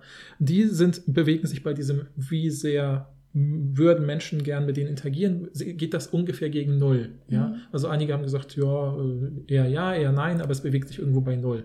So, da fängt die Kurve dann auch irgendwie Ja. schön an, geht dann langsam nach oben und dann gibt es aber irgendwo im Prinzip tatsächlich dann die- dieses, die, das, was sie sozusagen als Tal bezeichnen oder als ihr Uncanny Valley, was sie gemessen haben, fängt sozusagen bei diesem Mechano-Menschen-Score von 25 an, Mhm. geht bis 50. Also sehr breit. Also stellt euch vor, die, diese Kurve geht von minus 75 Mechano-Menschlichkeitsscore, geht sie erstmal hoch beim, beim Like und dann kommt es bei, kommt es bei den, also bei der X-Achse sozusagen bei 25 an und dann fängt es an zu sinken, Mhm. ja. Und da kommt dann irgendwo in dieser, der, in dieser Mitte ist der absolute Tiefpunkt bei Like, nämlich bei minus 33. Ja, also haben die meisten gesagt, würden Leute eher nicht interagieren zu einem Drittel sozusagen. Und dann ab 50 geht es aber langsam wieder hoch und dann haben wir sozusagen, äh, sozusagen ab dem Wert von 80 Mechanomenschlichkeitsscore oder höher, haben wir dann sozusagen einen äh, Wert von 25 Prozent oder also fünf- plus 25 oder mehr Punkten für ähm, damit würden Menschen wieder gerne interagieren. Also Mhm. seht die Abstände, ne, das will ich sagen, also es schwankt zwischen minus 33, es fängt bei 0 an, geht ein bisschen hoch, geht dann runter auf minus 33 und dann wieder hoch auf 25 und ein bisschen drüber. Ja. Also es ist sehr eine sehr flache Kurve. Ja, man, also man hat das Gefühl, wahrscheinlich wollen also Menschen gar nicht so gerne mit, mit diesen Robotern interagieren, oder? Mhm, Mit einer mhm. Vielzahl von diesen Robotern und nicht nur mit so ein paar wenigen, die in Mhm, diesem mhm, Tal, mhm. oder verstehe ich das falsch? Ja, ich meine zumindest, genau. Also eigentlich müsste, wenn man diesen Uncanny Valley-Effekt, so wie Mori das äh, behauptet hat, tatsächlich äh, hätte, müsste man eher solche Zahlen haben wie äh, sowas wie das Uncanny Valley äh, ist äh, nicht bei minus 33, sondern müsste eher sowas sein wie minus 75. Okay. Und dann müsste es wieder hochschießen auf plus 75. Aber wir bewegen uns ja eher bei minus 33 und plus 25. Ja. ja, ich ne? dachte halt auch nicht, dass es so, müsste eigentlich so rapide abfallen und nicht so, Ja, ja, ja. also Genau. so schleichend abfallen. Ja, ne? ja, ja, genau. Aber ich, ne, wir stecken natürlich beide nicht drin, Mhm, mhm. aber das ist unsere Reaktion, wie wir uns, Ja. wie wir das jetzt so verstehen. Sie sagen aber auf jeden Fall, sie haben den Uncanny Valley Effekt gefunden. Ja, ja. Also das kann man ja, je nachdem, kann man ja auch so sagen. Ich würde schon kann man sagen, schon so das sagen, es ist belegt. halt nicht Ja, so ja. krass, wie man das vielleicht erwarten Wie gesagt, das ist eben ein Little, ein So flaches kleiner. Uncanny Valley Mhm, sozusagen. ja. Ja, ja. Ein schleichender eher, statt ein rapider. Mhm, mhm. Natürlich haben sie auch herausgefunden, dass je mehr positive Emo- Emotionen das Gesicht zeigt, desto sympathischer und desto Mhm, eher mhm. würde man auch damit interagieren. Aber ähm, oft macht man das ja in diesen psychologischen Studien, dass man dann so statistische Modelle äh, hat und dann so ausrechnen kann, ob denn jetzt die Emotionen wirklich der Faktor sind, die, der dieses Uncanny Valley ähm, be- beeinflusst. Mhm, mhm. Wie genau das funktioniert, weiß ich ehrlich gesagt nicht. Das sind immer so Formeln. Das kann man nicht so ganz nachvollziehen, finde ich. Mhm, Ich mhm. zumindest nicht. Aber ähm, wenn man das sich genau anschaut und ausrechnet, dann kann man rausfinden, dass Emotion nicht der, Ja, der ja. wie heißt der, sie schreiben immer Driving Factor. Es ist oder nicht so. der entscheidende der entscheidende Faktor. Faktor. ja, ja, genau. ja, ja, Also es scheint nicht auf die Emotionen anzukommen, ja. sondern tatsächlich auf die Menschenähnlichkeit. Ja, ja. Ja, okay. Ja. Genau, und dann machen sie verstehen. noch einen zweiten Test, wo sie sagen, jetzt beginnen wir weniger auf das äh, ein, ob man die Roboter mag, sondern auf etwas, was sie dann sozusagen als Vertrauen beschreiben, wie sie dann genau dieses Vertrauen messen, äh, müssen wir ein bisschen weiter ausholen. Nämlich mit Hilfe der Spieltheorie. Also wir hatten, glaube ich, schon mal, ich weiß gar nicht mehr, was das für eine Folge war. Ja, wir haben auf jeden Fall über das äh, Gefangenendilemma geredet. Ja. Ist das gespielt? Doch, Doch, doch, klar, es genau. ist auch Spieltheorie. Ich weiß nicht mehr in welcher Ja, Folge. also ich meine, eine Spieltheorie ist ja eben so ein Teil von, ja, sag ich mal, empirischer Sozialforschung, dass man irgendwie sowas hat wie, ne, Menschen machen sowas wie gemeinsam Geschäfte, so ich gebe dir was, du gibst mir was und wir, wenn wir gemeinsam uns gut verhalten, machen wir leichten Gewinn, aber wenn du mich austrickst, machst du viel Mhm. Gewinn, aber du verlierst mein Vertrauen. Welche Folgen hat das? Das sind so Sachen, die man dann als Modelle benutzt, um zum Beispiel eben Börsen, Wirtschaftsverläufe, aber auch menschliche andere menschliche Interaktionen einschätzen zu können. Und genau das ist halt so gut erprobt und hat immer Mhm. wieder stabile Ergebnisse, dass man das relativ gut einfach testen Es ist kann. auch einfach sinnvoller, als einfach zu fragen, wie vertrauenswürdig schätzt Ja. du diesen Roboter ein, ist auch eine merkwürdige Frage. einfach. Genau, genau. Und dann tatsächlich zu überprüfen, wie gewillt bist du jetzt mit diesem Mhm. Roboter in einen, ähm, in einen Austausch zu gehen, der auch finanzielle Konsequenzen hat. Das ist natürlich viel interessanter. Ja, genau, genau. Und das ist im Prinzip, ne, das ist natürlich jetzt nichts Wildes. Die Leute kriegen äh, im Prinzip, also werden sie dann eben, äh, machen sie bei so einem Planspiel in gewisser Weise mit, und, äh, aber nur einen Spielzug. Nämlich, sie so, haben sozusagen fiktive 100 Dollar Mhm. Und sie sollen davon einen bestimmten Anteil ihrem Roboter geben, der dann äh, sozusagen ähm, auf jeden Fall diesen Wert, ähm, also angenommen, ich gebe diesem Roboter 50 Dollar, dann werden für den Roboter daraus 150 Dollar, das Mhm. Dreifache, und dann entscheidet der Roboter, natürlich zufallsgesteuert jetzt in diesem Experiment, ähm, wie viel Geld man davon zurückbekommt. Ja, fand ich sehr niedlich auch formuliert, weil sie so schreiben, dass den ProbandInnen dann erzählt wird, dass das Geld an das äh, Roboterlabor überwiesen ist und dann kann der Roboter überwiesen wird und dann kann der Roboter entscheiden, wie, wie das Geld verteilt wird. Und das fand ich total niedlich, weil ich mir dann vorgestellt habe, wie dieser OP-Roboter in diesem Roboterlabor kriegt dann so eine Nachricht, wie viel Geld ich ihm gegeben habe und dann würde ich natürlich 100 Dollar geben, weil das so niedlich ist. Ja, ja, und was Ja. dann angenommen, der Opa-Roboter ist so niedlich, wie, wie du sagst, Ja. und gibt dir 150 Dollar zurück, dann hat man also, man hat also 50, du hast also 50 gegeben, 50 behalten. Nee, ich würde ihm alles geben. Ach, du hast ihm halt alles gegeben, 100. entschuldige, genau, du hast ihm 100 gegeben und dann gibt er dir 300 zurück. Toll, ja, sozusagen. Angenommen, du gibst es einem weniger. Ja, also der könnte auch 50-50 machen, das wäre auch okay. Der kriegt ja, also ich gebe dem 100, der kriegt dra- 300 von den ExperimentatorInnen, weil das ja verdreifacht wird. Und dann könnte er halbe halbe machen. Dann kriege ich 150 und er kriegt 150. Ja, ich weiß, ich wollte doch nur gerade erklären, wie das Experiment funktioniert. Ich habe in meiner egal, der Vorstellung ist der Hofi-Roboter so, dass er mir die Hälfte gibt. Mir ist egal, was der OP-Roboter macht. Ich wollte doch nur ein Beispiel Aber der ist so geben. vertrauenswürdig. Hast du den dir mal angeguckt? Ich guck noch mal. Wo ist er denn? Warte. Ja, okay. Siehst du ihn hier? Ich sehe ihn, ja, ja. Er hat, er hat äh, einfach so buschige Augenbrauen, Ja. die genauso buschig sind wie sein grauer Das ist das Schnurrbart. Niedlichste, was ich je gesehen habe. Ja, okay. Aber jetzt ist natürlich Roboter 11 traurig. Ne? Nein, den Roboter 11 würde ich auch so viel Okay, geben. alles klar. Ja, aber jetzt kommen wir wieder zurück auf den Boden der Tatsachen. ja. also angenommen, ich habe meine 100 Dollar und ich kriege jetzt von den ExperimentatorInnen gesagt, so, du kriegst ja für die Teilnahme 1,50 Dollar. Ähm, Also für die Teilnahme an der Studie. Für die Teilnahme an der Studie kriegst du 1,50 Dollar. Und aber wenn du jetzt in diesem Wettspiel mit den Robotern unter den Top 50 Prozent landest, also in der Mhm. besseren Hälfte, in der Top-Scoring-Hälfte bist, kriegst du noch einen Dollar zusätzlich, also 2,50 Dollar. Ja. Also schon irgendwie. Weil es ist natürlich nicht so, dass man die 300 Dollar dann wirklich von Ja, dem ja. Roboter bekommt. Das ist imaginier Genau. imaginäres Geld und das wissen auch alle. Aber man bekommt so einen Bonus, wenn man gut abgeschnitten hat, der tatsächlich dann reales ja, Geld das ist. mussten sie halt sozusagen einbauen, weil so- sonst würde man sagen, wenn es keine Relevanz hat, würden die Leute wahrscheinlich so high, höchst, höchstes Risiko gehen und sagen, ja, mein Gott, gebe ich guckst du halt mich so an. Ich würde trotzdem, selbst wenn das reales Geld wird, würde ich dem OP-Roboter so viel Geld Gut, geben. Ich genau, vertraue dem genau. mein Leben. Ja, genau, aber ne, da wäre es ja dann quasi, wenn man sagt, ich habe eigentlich nichts zu verlieren, wäre es ja rational zu sagen, alles zu setzen oder so, um vielleicht den Highscore zu knacken oder sowas. Mhm. Aber genau, jetzt, es geht ja also in gewisser Weise um reales Geld. Ja, man kann ja se- sein, sein Realverdienst an, für die Teilnahme dieser Studie fast verdoppeln, könnte Ja. man ja sagen. So, und jetzt wegen, ne, also angenommen, ich kriege jetzt eben meine 100 fiktiven Dollar und gebe die dann eben, ähm, sehe einen Roboter und halte ihn und denke vielleicht aus irgendwelchen Gründen, der sieht sehr vertrauenswürdig aus, dann gebe ich ihm zum Beispiel 80 Dollar, habe ja noch 20 behalten und er kriegt das verdreifacht, kommt also auf, auf 240 Dollar und sagt, weil er tatsächlich vertrauenswürdig ist, ich gebe Paul 200 zurück, dann habe ich 200 Dollar plus 20 behalten, 220 ist ein guter Score. Ja. So. Ja. Äh, angenommen, ich vertraue dem Roboter nicht und gebe ihm vielleicht 30, dann behalte ich ja 70.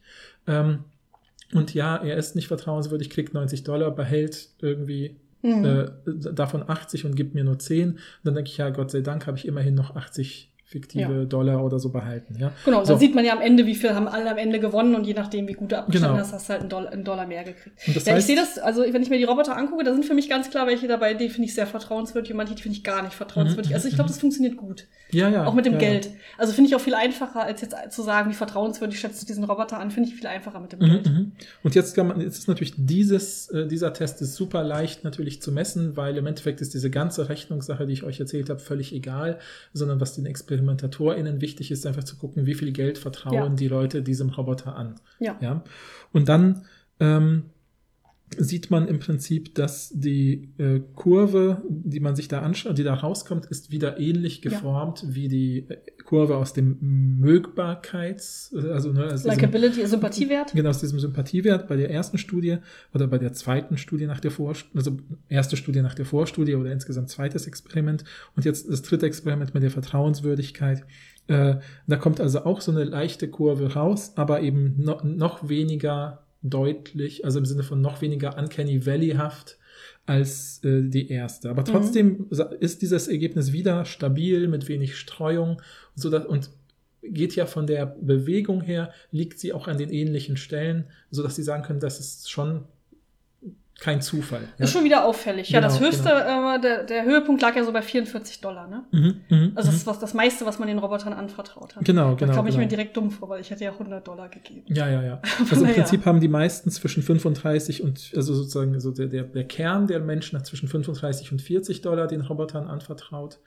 Äh, und wie gesagt, 44 war das Maximum. Glaubst du, ich bin zu vertrauensselig bei den Robotern? Bisschen, ne? Ach, ich verstehe es ja auch ein bisschen. Manche sind schon ein bisschen süß. Also Ja. ich will das jetzt nicht. Das nicht äh, absprechen. Aber du hast nicht so, genau. einen, so einen krassen, das ist aber niedlich Gefühl, ne?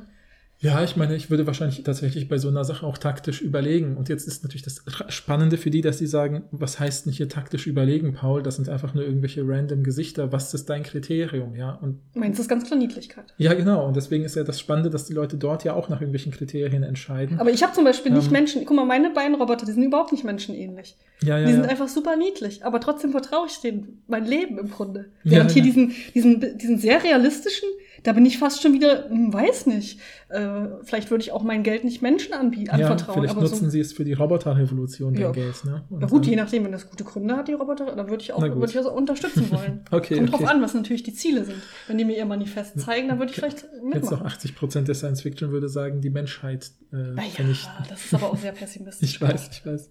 Aber genau, also wie, wie gesagt, ich kann, also die, so wie die, die statistisch, statistischen Werte sind, ist es tatsächlich eben auffällig, dass die Kurve einen sehr ähnlichen Verlauf hat. Ja. Nur die Ausschläge sind nicht so hoch. Genau, ja. aber so. trotzdem können wir ähm, das Uncanny Valley schon sehen, die, Ja, diese. Kurve. Und wieder war es so, dass ähm, je positiver die Emotionen, desto eher vertraut man natürlich Mhm, auch. Aber die mhm. haben ja schon rausgefunden, Emotionen scheinen trotzdem nicht das Ausschlaggebende zu sein, aber es ist natürlich wichtig, was ja klar ist. Ja. Wenn eine Person total grimmig, böse guckt, dann gebe ich dir noch kein Geld. Ja, ja, ja, genau.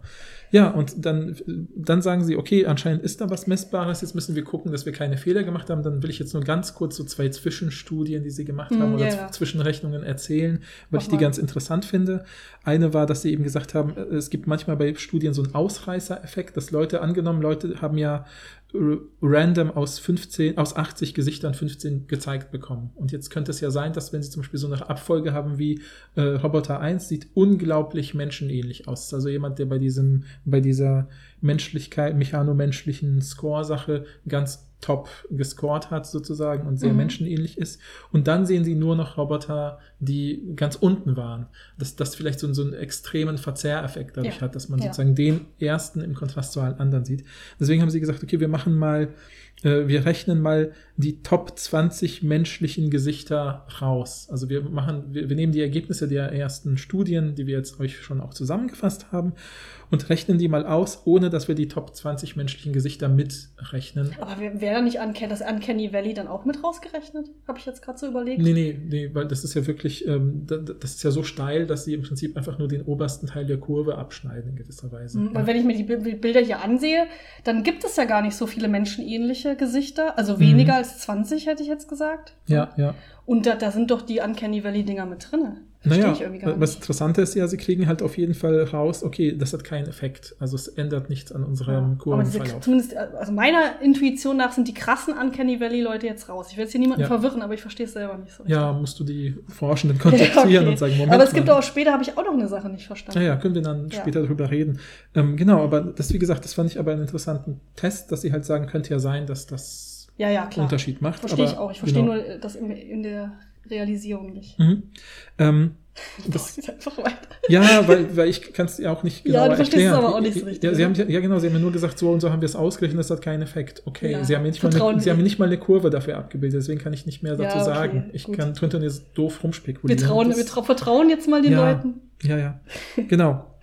Und das Zweite ist, dass sie eben sagen, okay, hat vielleicht die Zeit, äh, sie haben, es gibt, äh, sie haben tatsächlich festgestellt, dass bei den Robotern, die in dem Uncanny Valley, in ihrem Uncanny Valley liegen, die Zeit des Anschauens im Schnitt länger ist Ja. als bei denen, die nicht im Uncanny Valley liegen. Was ich super interessant finde. Genau, dass sie sagen könnten, vielleicht ist das, was die Leute ankreuzen, nicht in Wirklichkeit nicht so etwas wie, äh, ja, einfach dieses, dass sie so ein mulmiges Gefühl im Bauch haben, sondern einfach nur so ein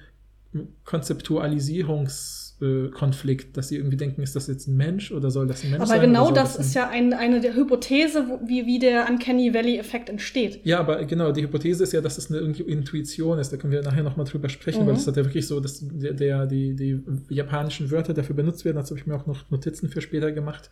Ähm, oder wir können es auch vielleicht jetzt mit reinholen. Es ist da wirklich sowas wie, dass es so ein, so ein Bauchgefühl ist. Ja, so dieses, ein kleines Kind dreht sich weg und weint und sagt, die Puppe hat mich böse angeguckt. So, ja, ja. Aber ich gehe davon, also, Ähm. aber das ist ja auch, der Uncanny Valley würde man schon als was Intuitives natürlich bezeichnen. ne? Mhm, mhm. Also ich nochmal, dass das, dass das klar wird. Also es gibt ja verschiedene Hypothesen, wie der Effekt des Uncanny Valley entsteht, Mhm, mhm. wie, wie das ausgelöst wird. Und einer dieser, dieser Hypothesen ist eben, dass es irgendwie von dieser Doppeldeutigkeit, Mehrdeutigkeit und dieser verschwimmenden Grenze von Wahrnehmungskategorien entsteht. Also, dass man das Gefühl hat, ist das jetzt menschlich, ist das nicht menschlich? Ich kann das in keine dieser beiden Kategorien packen und das macht das unheimliche Gefühle aus. Mhm, Ver mhm. Diese Verwirrung, in welche Kategorie man das jetzt steckt. Mhm, mhm. Und die wollten halt checken, wenn ich es richtig verstanden habe, ob das zutreffend ist. Ja, also ob diese Hypothese genau. stimmt. Und deshalb haben sie gecheckt, ähm, haben sie gemessen, sie haben ja die ganze Zeit eh schon gemessen, wie lange sich die Leute die Bilder angucken. Mhm. Und die Hypothese wäre ja jetzt, wenn das stimmt, dass äh, es so schwer wer, wer wird ähm, bei den Kategorien, ist jetzt menschlich oder nicht menschlich, müssten ja genau die, die ganz top sind beim Uncanny Valley, also diesen ganz krassen Effekt haben, Mhm, da mhm. müssten Leute ja länger drüber nachdenken. Das heißt, die Zeit müsste viel länger sein. Mhm, mhm. Und wenn das stimmt, könnte das ja ein Grund dafür sein, dass die Hypothese stimmt. Mhm, mhm. Ja? Genau, ja. Und das haben sie auch rausgefunden. Ja, genau. Also tatsächlich brauchen die Leute, bei denen, bei denen, die vor allen Dingen im Uncanny Valley liegen, Mhm. länger, um zu entscheiden, ob das jetzt mechanisch oder menschlich ist. Das Mhm, heißt, es mhm. ist schon mal eher bestätigt, die Hypothese. Ja, ja, genau, genau. Das fand ich auch ganz spannend, weil sie dann auch am Ende daraus einen ganz interessanten Schluss ziehen, dass sie eben im Prinzip sagen könnten, das kann, kann ich jetzt schon vorziehen, weil sonst müssen wir es am Ende nochmal neu erklären, aber ich fand es eine gute, eine ihrer guten Schlussfolgerungen, dass sie sagen, okay, mit dieser Mini-Messung haben wir zumindest schon mal wie so ein Werkzeug entwickelt, wo man sagen, Leuten, die Roboter bauen für menschliche soziale Interaktionen,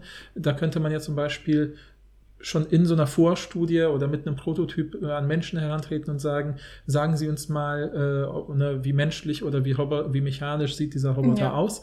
Und dann könnte man, würde man in Wirklichkeit nicht auf die Antwort achten, die die Leute Ja. geben, sondern darauf, wie lange sie brauchen, um diese Antwort Ja. zu geben. Und das ist ein ganz zuverlässiger Faktor anscheinend, um zu zeigen, dass die, äh, dieser Roboter wahrscheinlich im Uncanny Valley sich bewegt. Ja, fand ich auch, Fand ich auch. super spannend. Genau, fand ja. ich auch. Müsst ihr Ja. das mit diesen äh, Wörtern, was du gerade angedeutet hast, schon sagen? Ich weiß nicht genau, was du Mhm. äh, rausgefunden Achso, ja, hast. ja, ich fand das nur, nein, nein ich habe eben, du hattest ja bei der Recherche für die Folge so eine zweite Studie, wo es ja um die Grundlagen der, äh, ähm, ähm, dieses Uncanny Valley und um Mori ging, ne? also Ja, den- weil wir hatten erst überlegt, nehmen wir jetzt diese Studie, die wir jetzt besprechen, oder gucken uns eher an, was es so für Hypothesen gibt für diesen Mhm, Effekt. mhm, Und dann mhm. haben wir uns jetzt aber für die Studie entschieden. Ja, genau. Und ähm, da haben wir dann äh, ging es dann im Prinzip auch darum, so was, dass es ja auch zum Beispiel so ein Übersetzungsproblem in gewisser Weise gibt bei diesem, was, welchen, welches Gefühl entsteht bei denen, die im Uncanny Valley liegen. Äh, da wird das japanische Wort Bakimi benutzt von Mori, was man wirklich sehr eindeutig übersetzen kann mit Eeriness, also Unheimlichkeit oder so. Aber dann gibt es ähm, für das, was danach kommt, wenn die Kurve wieder hochgeht, ist das japanische Wort Shinwakan, was im Prinzip ganz am Anfang in den 70ern immer übersetzt wurde mit Familiarity, also Vertrautheit. Aber äh, wo, wo Leute sagen, aber das hat im Japanischen mehrere Bedeutungen. Und ich habe auch wirklich so hin und her geguckt in verschiedenen Wörterbüchern Mhm. und da gibt es ganz verschiedene Übersetzungen dafür. Also ist ja wieder so sehr kontextabhängig. Interessant, Dass das auch sowas he heißen kann wie Mangel an Neuem oder Neuartigem. Also im Prinzip sowas wie Mhm. Gewohnheit. Also so wie wenn man sagt, so ich mache jeden Tag dasselbe oder in diesem Supermarkt fühle ich mich wohl, weil ich weiß, wo die Einkäufe Ja, also sind. so wie, wie so Routine auch. Ja, genau, bisschen, sowas. Ne? Also da bin ich routiniert. Aber es geht auch in so eine Richtung von dem Wort Affinität, also Zugehörigkeit und Bindung. Ja, also das heißt, es scheint ganz viele kontextgebundene Bedeutungen Mhm. zu haben. Und äh, Mori selbst hat dann dafür plädiert, dass in Zukunft im Englischen eben nicht mehr mit Familiarity, sondern mit Affinity, also dem Gefühl einer Zugehörigkeit. Also so dieser Mhm. Roboter gehört zu uns. Ja, Ja, vielleicht habe ich So. deshalb bei diesem Opa-Roboter auch so positive Gefühle, weil der so aussieht wie so ein Opi. Ja, Mit so keine buschigen Augenbrauen. ja aber du würdest ja, glaube ich, nicht sagen, dass er zur Kategorie Mensch dazugehört. Oh, oder? Dem Okay, Herzen schon. Okay, gut, alles klar. Ähm, wir müssen auf jeden Fall diese, diese, diese also schaut euch wirklich Ich habe im November Geburtstag, falls jemand nachgestellt ja, hat. genau, genau. Ähm, ja, also, ne, also das fand ich eben spannend, dass da ja auch schon so, so mh, Schwierigkeiten sind, dieses Gefühl intuitiv Ja, so zu ja. beschreiben und zu fassen, warum findet man die Roboter gut oder nicht. Ich glaube, da ist auch der beste Weg tatsächlich solche Studien wie diese hier, um Ja. so ein bisschen zu gucken, was steckt denn dahinter. Ja, ich denke, was auch interessant wäre, das nochmal so individuell zu überprüfen, ob es bestimmte Faktoren gibt, die äh, dich eher dazu führen, dass du so einen Mhm, starken mhm. Effekt spürst oder nicht. Also ob es Ja, vielleicht ja. so Persönlichkeitsfaktoren gibt oder so, Mhm, sowas mhm, kann man mhm. ja immer ganz gut untersuchen. Ja, Oder natürlich auch, wie, wie sehr ähm, interagierst du überhaupt mit Robotern im Alltag und so. Das Ja, wurde ja, natürlich ja. jetzt auch nicht getestet. Ne? Ja, ich, genau. Und ich, wir, wir können ja auch noch erwähnen, vielleicht, bevor wir zum Experiment 2 kommen, was sie dann machen, Mhm. äh, was, Was von, ganz- was wo, wir, wo ist, wir ja. von diesen 80 Gesichtern wegkommen in gewisser, oder die werden in gewisser Weise als Sprungbrett genutzt. Äh, wir haben ja auch quasi im, bei Instagram Ah ja, genau, was haben die Leute Uncanny Valley, das Uncanny wir Valley diesen, getestet. diesen OP nicht getestet haben. Ja, jetzt, wo du ihn entdeckt hast, Ja. ne? Aber wir haben, genau, wir haben sozusagen die Nummer 11 getestet. Das ist ja, wie gesagt, dieser Die Kermit, der sehr süß, froschartige, süße Roboter. Und mit der Frage, wie gern, wir haben euch ja gefragt, wie gern würden, denkt ihr, würden Menschen mit diesem Roboter Ja. interagieren? Und da war, bei uns hatte die auch natürlich den Original-Schieberegler. Ja, äh, und es haben 15 Leute teilgenommen. Wir machen es jetzt ganz empirisch. Ja. Und da hat dein äh, grüner äh, Lieblingsroboter 75 Punkte, also 75, also die, das war bei drei Viertel voll Ja, sozusagen. also für- der, der, Also Äh, relativ gerne würde man mit dem Genau, interagieren. genau. Es gab ganz viele Personen waren in diesem Feld. Manche war auch, waren auch ganz voll. Es gab eine Person, die war ganz, Ja, ja, so ein Links, Ausreißer. Ausreißer genau, das war Person. so ein ja, ja. Ausreißer. Ja, okay. Also Genau. normalerweise wäre es sogar noch höher wahrscheinlich. ja, ja, genau, genau. Ah ja, gut. Genau. Und dann äh, hatten wir als nächstes, muss ich ganz kurz mich orientieren, äh, die 39. Das ist total, äh, das ist so, eine, so ein Roboter, den Ach, sieht- Rebecca ein bisschen unheimlich findet, weil das ist quasi, eigentlich ist das noch so ein, es sieht ein bisschen aus wie so ein Lego-Gesicht, ein sehr weißes Lego-Gesicht mit äh, roten Lippen und äh, Aber so auch so sehr auffälligen Augenbrauen. Genau, genau. Und ich glaube, das, das sieht einfach sehr. Es geht in so eine clowneske Ja. Richtung. So ein Ja, bisschen ja. finde ich bei meiner ersten Station der äh, erste Zombie aus Resident Evil 1. Der Aber auch ein bisschen Vampir, finde ich. kommt. Weil ja, sehr blass oder sowas, und dann so genau, rote genau. Lippen. Ja, ein bisschen Ja, Vampir ja, ja. für mich. Nee, die Zombies in Resident Evil haben auch blasse, so blasse Gesichter, weil sie so Also den, den finde ich sehr Ja, ja. gruselig. ja, genau, ein bisschen gruselig. Und äh, der hat auch den niedrigsten Wert bei uns so Zu Recht. circa 15 Punkte. Wobei, was, Also- wir haben da noch so einen Uncanny Valley. Das war nicht mal ein Uncanny Valley-Roboter. Ja, ja, also 15 Prozent sozusagen bei der Skala. Und dann hatten wir als nächstes, we- weißt Die, du noch? ja, die 67, die finde ich auch super gruselig. Genau, Die- genau, die mit dem 67 Schnurrbart. ne, sieht schon wieder, sieht schon eher aus wie so, ein, so eine, also ich hatte so, so ein bisschen die Assoziation wie so eine, ja, äh, Puppe, die manchmal so in Friseursalons Ja, steht, um ja. irgendwie Frisuren vorzuzeigen. Stimmt. Ähm, also Aber ich dachte halt Sexpuppe irgendwie, weil der Mund auch so komisch offen ist. Ah, okay, ja, ja, ja, ja. Also auf jeden Fall mit Schnurrbart. Ich fand, es sah ein bisschen aus wie. Äh, Aber du hast ähm, recht, so eine Friseurpuppe. Ja, Genau, ja. ein bisschen, so ein bisschen wie so eine, wenn jemand ganz, eine ganz schlichte Wachsfigur von diesem, ähm, von dieser Detektivserie Magnum gemacht hätte. Ja, Ja. Also so, so, so das sieht auch aus, als ob es irgendjemand darstellen sollte, aber man weiß nicht so richtig Ja, wer. ich glaube, das genau. ist auch ein bisschen das Problem der, dieses Roboters. Genau, und der, der, die, ein bisschen mehr als die davor, also 17 Mhm. hätte ich jetzt Ja, gut, gesagt. hätte ich auch ungefähr. ähnlich- ja, also hätte so ein Tickchen mehr, aber nicht, noch nicht bei Hätte ich auch 20. ähnlich eingeschätzt, Genau. beiden, ja. Und dann hatten wir die 79, das ist sozusagen. Die sieht relativ perfekt aus wie ein Mensch. Ja, genau, genau. Ähm, genau, so, so eine Frau mit Pony äh, und, und die ähm, hat 55 Prozent bekommen, also ein bisschen über der Mitte. Aber weniger als Kermit. Genau, Was ja überraschend ist, weil eigentlich müsste sie am besten abschneiden, weil Ja, sie ja ja, am genau, genau, aussieht. genau, sie sieht ja genau. auch nicht, ist- ja nicht Uncanny Valley menschlich, sondern sie sieht Mhm. wirklich menschenähnlich Ja, aus. ja, würd finde ich sagen. auch, finde ich auch, genau. Man hat auch ein neu, relativ neutrales ähm, äh, Emotionsgesicht. Genau, also ich finde, das Gesicht sieht so aus, als ob man vielleicht auch, also ich würde, wenn ich jetzt nicht sicher wüsste, wie die Studie entstanden ist, hätte ich gedacht, vielleicht haben sie auch tatsächlich einen echten Menschen genommen und ihn, und ihn ein bisschen blasser und glatter geschminkt, als äh, in Wirklichkeit Mhm. Menschen sind. Und so, dass ich hier ausgetrickst werden soll und nur denken soll, Mhm. das sei ein Roboter. Das hätte ich wahrscheinlich vermutet. Ja. Ah ja, gut. Also deswegen, äh, aber vielleicht, ja. Und ich habe das Gefühl, es ist da trotzdem, ich fand das gerade bei der, bei der letzten äh, äh, Roboter, äh, bei dem letzten Robotergesicht so, hatte ich das Gefühl, was ich immer denken musste, können wir aber auch am Schluss nochmal drauf eingehen, äh, dass ich immer mir f- bei diesen Robotern unwillkürlich dann vorstellen muss, wie wäre das, wenn sie mit mir reden, also wenn sie Mimiken Ja. zeigen. Und dann habe ich sofort das Gefühl, wenn so ein Gesicht so perfekt glatt ist, sieht das bestimmt unheimlich aus, wenn, wenn, Wenn, man spricht, weil wenn die Person spricht, das- äh, die, der Roboter spricht, ja. typische Voll. Material, aus dem Robotergesichter gemacht werden, ist ja nicht so flexibel oder nicht, nicht auf die gleiche Art flexibel wie menschliche Haut. Stimmt, und deshalb ist, funktioniert, funktioniert ja auch diese sehr künstlichen, so wie dieser Kermit-Roboter, der sieht ja aus wie ein Roboter, ist ja Mhm, offensichtlich mhm, nicht menschenähnlich. Ja, ja, ja. Funktioniert halt besser, weil selbst wenn er so eine Beep-Beep-Stimme hat, ist es ja kein Problem. Ja, ja, genau, genau, genau. Oder wenn der so ein bisschen Ja, so ja. komische Mimik hat, das ist ja egal. ja, ja. du hast recht. Wie gesagt, da können wir am Schluss nochmal drüber reden. Deshalb wäre Videos ja, ja. wären auch ganz anders. Ja, Genau. Das ist auch meine Genau, Hypothese. genau, ja, Videos genau. wären ganz anders. Ja. Aber ja, bevor wir da jetzt sozusagen uns hier verlieren, äh, und das, das war noch, wollte ich noch hinten Ja, nachtragen, weil wir ja über die Haben wir also nicht Also in gewisser Weise gibt es schon ein Tal, weil es fängt bei 70 an und dann geht es runter auf 15 und 17 und dann geht es wieder auf 55 hoch. Aber nicht in der richtigen Reihenfolge, ne? Weil, guck mal, der, dieser eine, der so aussieht wie ein Vampir, der müsste doch eigentlich besser Mhm, abschneiden als mhm. der Kermit-Roboter. Das stimmt. Und dieser äh, mit dem Schnurrbart, der müsste eigentlich viel schlechter abschneiden. ja, ja, ja, ja, ja, das stimmt. Naja, gut. Ja, aber, aber, Aber naja, f- fand ich ist halt so. Jetzt. klar, ja, ja. Also ich meine, das ist halt so hier ne, mit 80 viel feinkörniger und wer, was weiß ich, was da ist für eine Rolle auf keinen spielt. Fall hier repräsentativ, aber Ja, finde ich ja. ganz witzig. Ja. Aber äh, es spiegelt auch meine Intuition wieder. Ich sehe das absolut genauso wie ihr. Mhm, mhm. Ja, fand ich auch. Ich fand das auch irgendwie nachvollziehbar, alles, was äh, bei, bei euch angekreuzt wurde. Ja. Zweites Experiment, da äh, entfernen wir uns jetzt von diesen 80 realen Robotergesichtern Mhm. und nehmen jetzt eher äh, so ähm, am Computer hergestellte Gesichter. Und zwar sind das so gemorphte Gesichter. Mhm. Ähm, die haben, ähm, wenn ich es richtig verstanden habe, eine reale Person als Vorbild genommen. In, Mhm. in der ersten Studie ist das eine Frau. Und dann, äh, die haben sie, äh, das ist also das reale Gesicht am Ende, ist Mhm, die mhm. Frau. Und dann haben sie äh, mit den Bestandteilen von realen Robotern, aber auch mit so einer Puppe, versucht eben äh, die, das Gesicht so zu morphen, dass man so sechs verschiedene Varianten davon hat. Ganz Mhm, hinten, äh, Gesicht 6 ist das reale Gesicht. Und das erste ist ein sehr künstlich mechanischer Roboter. Mhm, mhm. Und dazwischen sind so Zwischenstudien, zwischen, äh, Zwischenstadien. Ich dachte direkt, kennst du diese, äh, diese Buchreihe Animorphs? Mhm. Ähm, das ist so eine, also ich, das ist wieder dieses klassische, äh, weil Paul äh, und ich unterschiedlich in einer unterschiedlichen Zeit aufgewachsen sind, kennst du das jetzt nicht, aber ich musste, ich habe, ich höre immer so einen Podcast, der heißt Die Nostalgischen. Mhm, Die machen mhm. immer so Nostalgie-Themen, so das haben wir früher geguckt und gehört und sie sind Mhm, halt so mhm. alt wie ich ungefähr. Und die haben da letztens auch drüber geredet und ich hatte so ein Nostalgieflash, weil ich dachte, klar, die Animorphs. Mhm. Und jetzt ist es mir wieder eingefallen.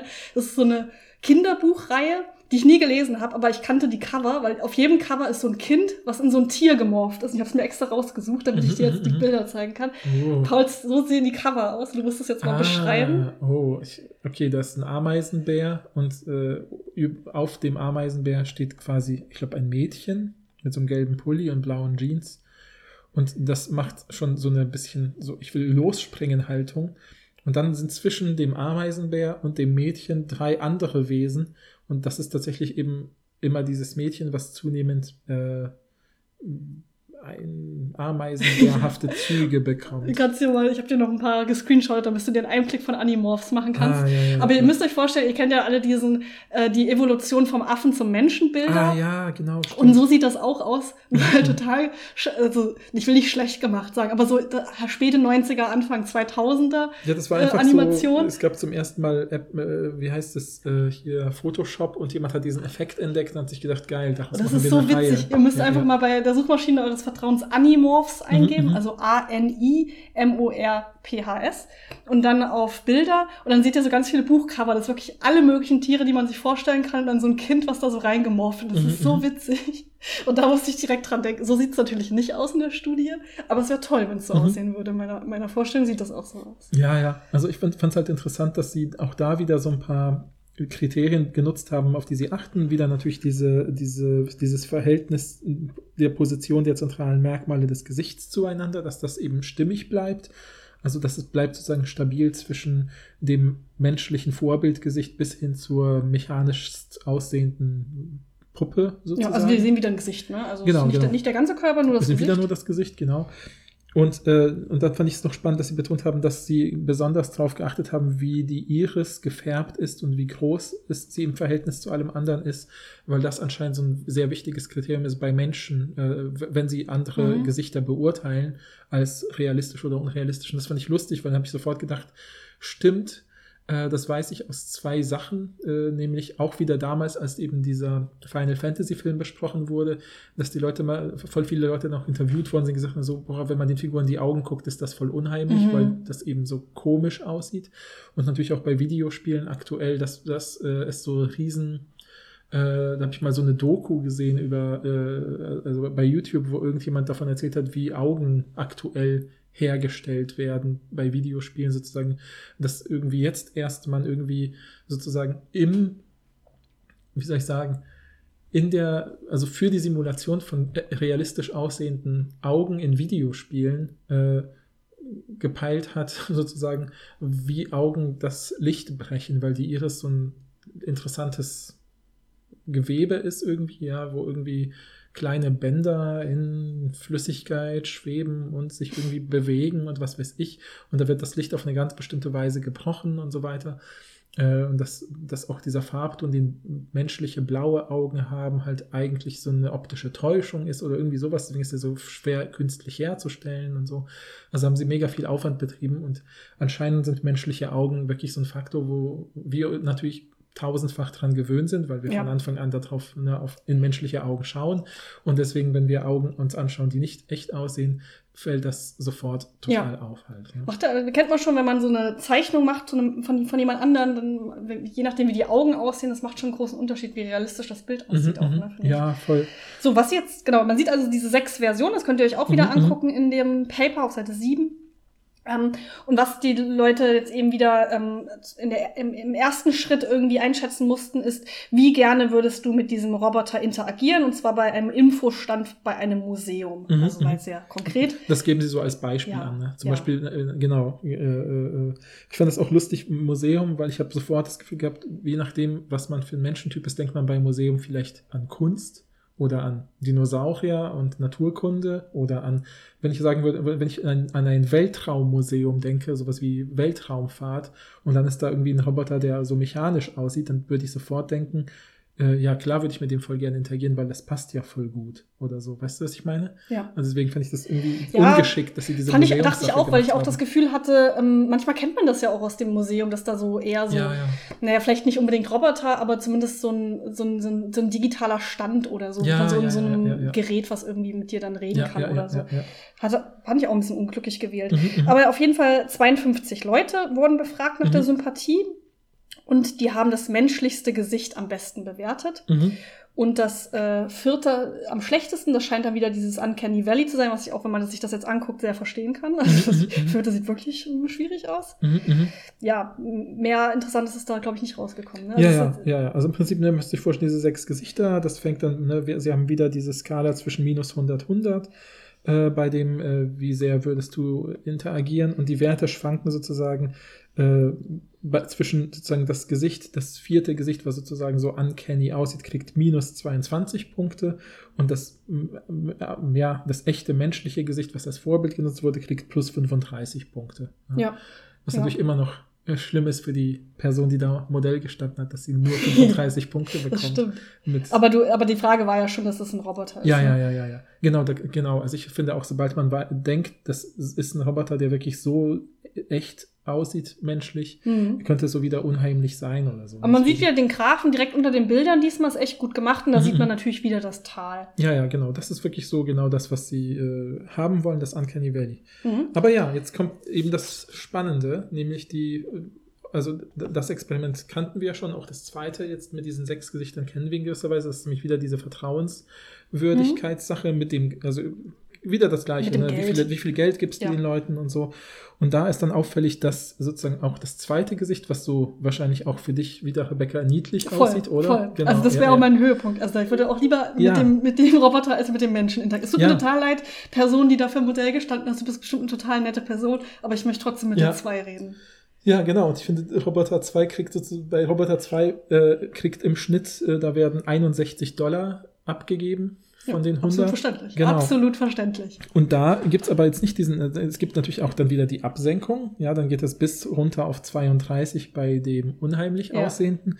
Und dann geht's zwar leicht hoch, aber das echte menschliche Gesicht kriegt nur 42 Dollar und Ja. eben nicht, äh, übersteigt Also nicht. normalerweise müsste es ja der Top-Wert sein. Genau. Das genau. menschenähnlichste, und das ist ja in diesem Fall tatsächlich auch ein Mensch, müsste eigentlich am besten, Ja. äh, also am meisten Geld bekommen. Ist aber nicht der Fall. Mhm, mhm. Trotzdem behaupten sie, sie haben den Uncanny Valley. Effekt habe ich überhaupt nicht gecheckt. Wieso Mhm. sagen die das denn? Das stimmt doch überhaupt nicht. Ja, weil es wahrscheinlich, weil es dieses runter und wieder hoch Ja, gibt. aber, Entschuldigung, aber das Uncanny Valley ist aber schon, je menschenähnlicher, desto besser. Außer es gibt dieses Tal. Da kannst du mir ja, doch nicht erzählen, bevor es dass, menschlich wird. ja, aber kannst du mir doch nicht erzählen, dass es der Uncanny Valley Es gibt es ja ist. einen noch menschlicheren Roboter als diese Menschenfrau.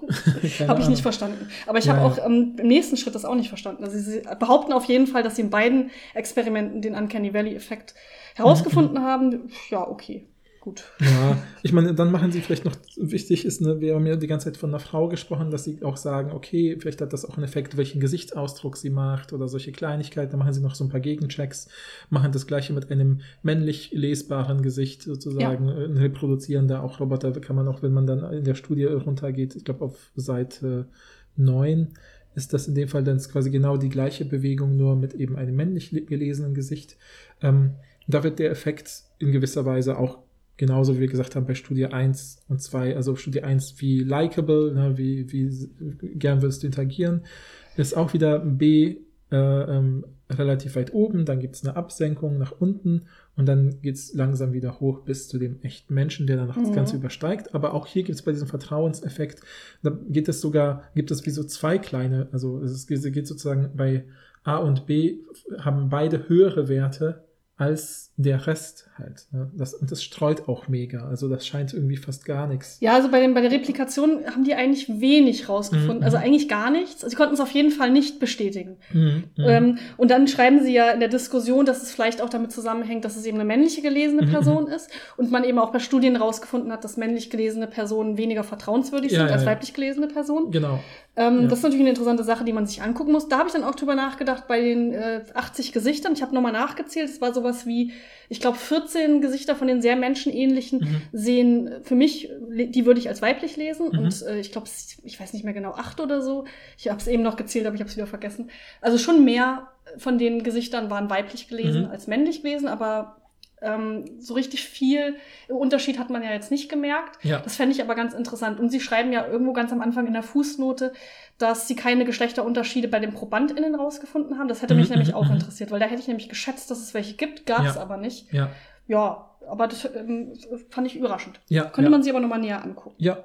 Vor allen Dingen aber auch bei den Gesichtern, weil offensichtlich haben sie ja in der Replikation äh, dann nichts rausgefunden, schreiben aber in der Diskussion, sie haben das rausgefunden. Das habe ich nicht verstanden. Also sie schreiben sowohl, also bei, bei allen Studien, Mhm. dass sie in allen Studien den Uncanny Valley-Effekt gefunden haben. Das würde ich Ja, aber- also ich meine, in der Tendenz hat die Kurve immer diesen Verlauf Ja, so ganz in- abstrahiert, würde ich sagen. Ja, wenn man, Also- wenn man sehr freundlich eingestellt Ja, ich kann dir jetzt nur wirklich sagen aus meinem Psychologiestudium, dass das reicht. Das reicht, um zu, die, der Verlauf der Kurve ist wichtiger als die Ausschläge. Aber bei der Replikation haben sie so gut wie gar nichts rausgefunden. Sie haben ja geschrieben, dass Mhm. die alle nicht signifikant sind. Ja. Und dann, dann zu schreiben, dass es dann doch nachgewiesen wurde, fand ich ein bisschen Mhm. stark. Also ich Aber Ihnen- ich bin keine Psychologin, ich Ja. möchte mich da jetzt auch nicht aus dem Fenster lehnen. Nur als Laien kam es ein bisschen komisch Mhm. für mich rüber. Ja, also ich kann es, wie gesagt, nur bestätigen, dass ich schon sagen würde, von der, von der Rechenstruktur und wie sie das gemacht haben, würde ich schon sagen, sie können tatsächlich sagen, sie haben den Effekt belegt.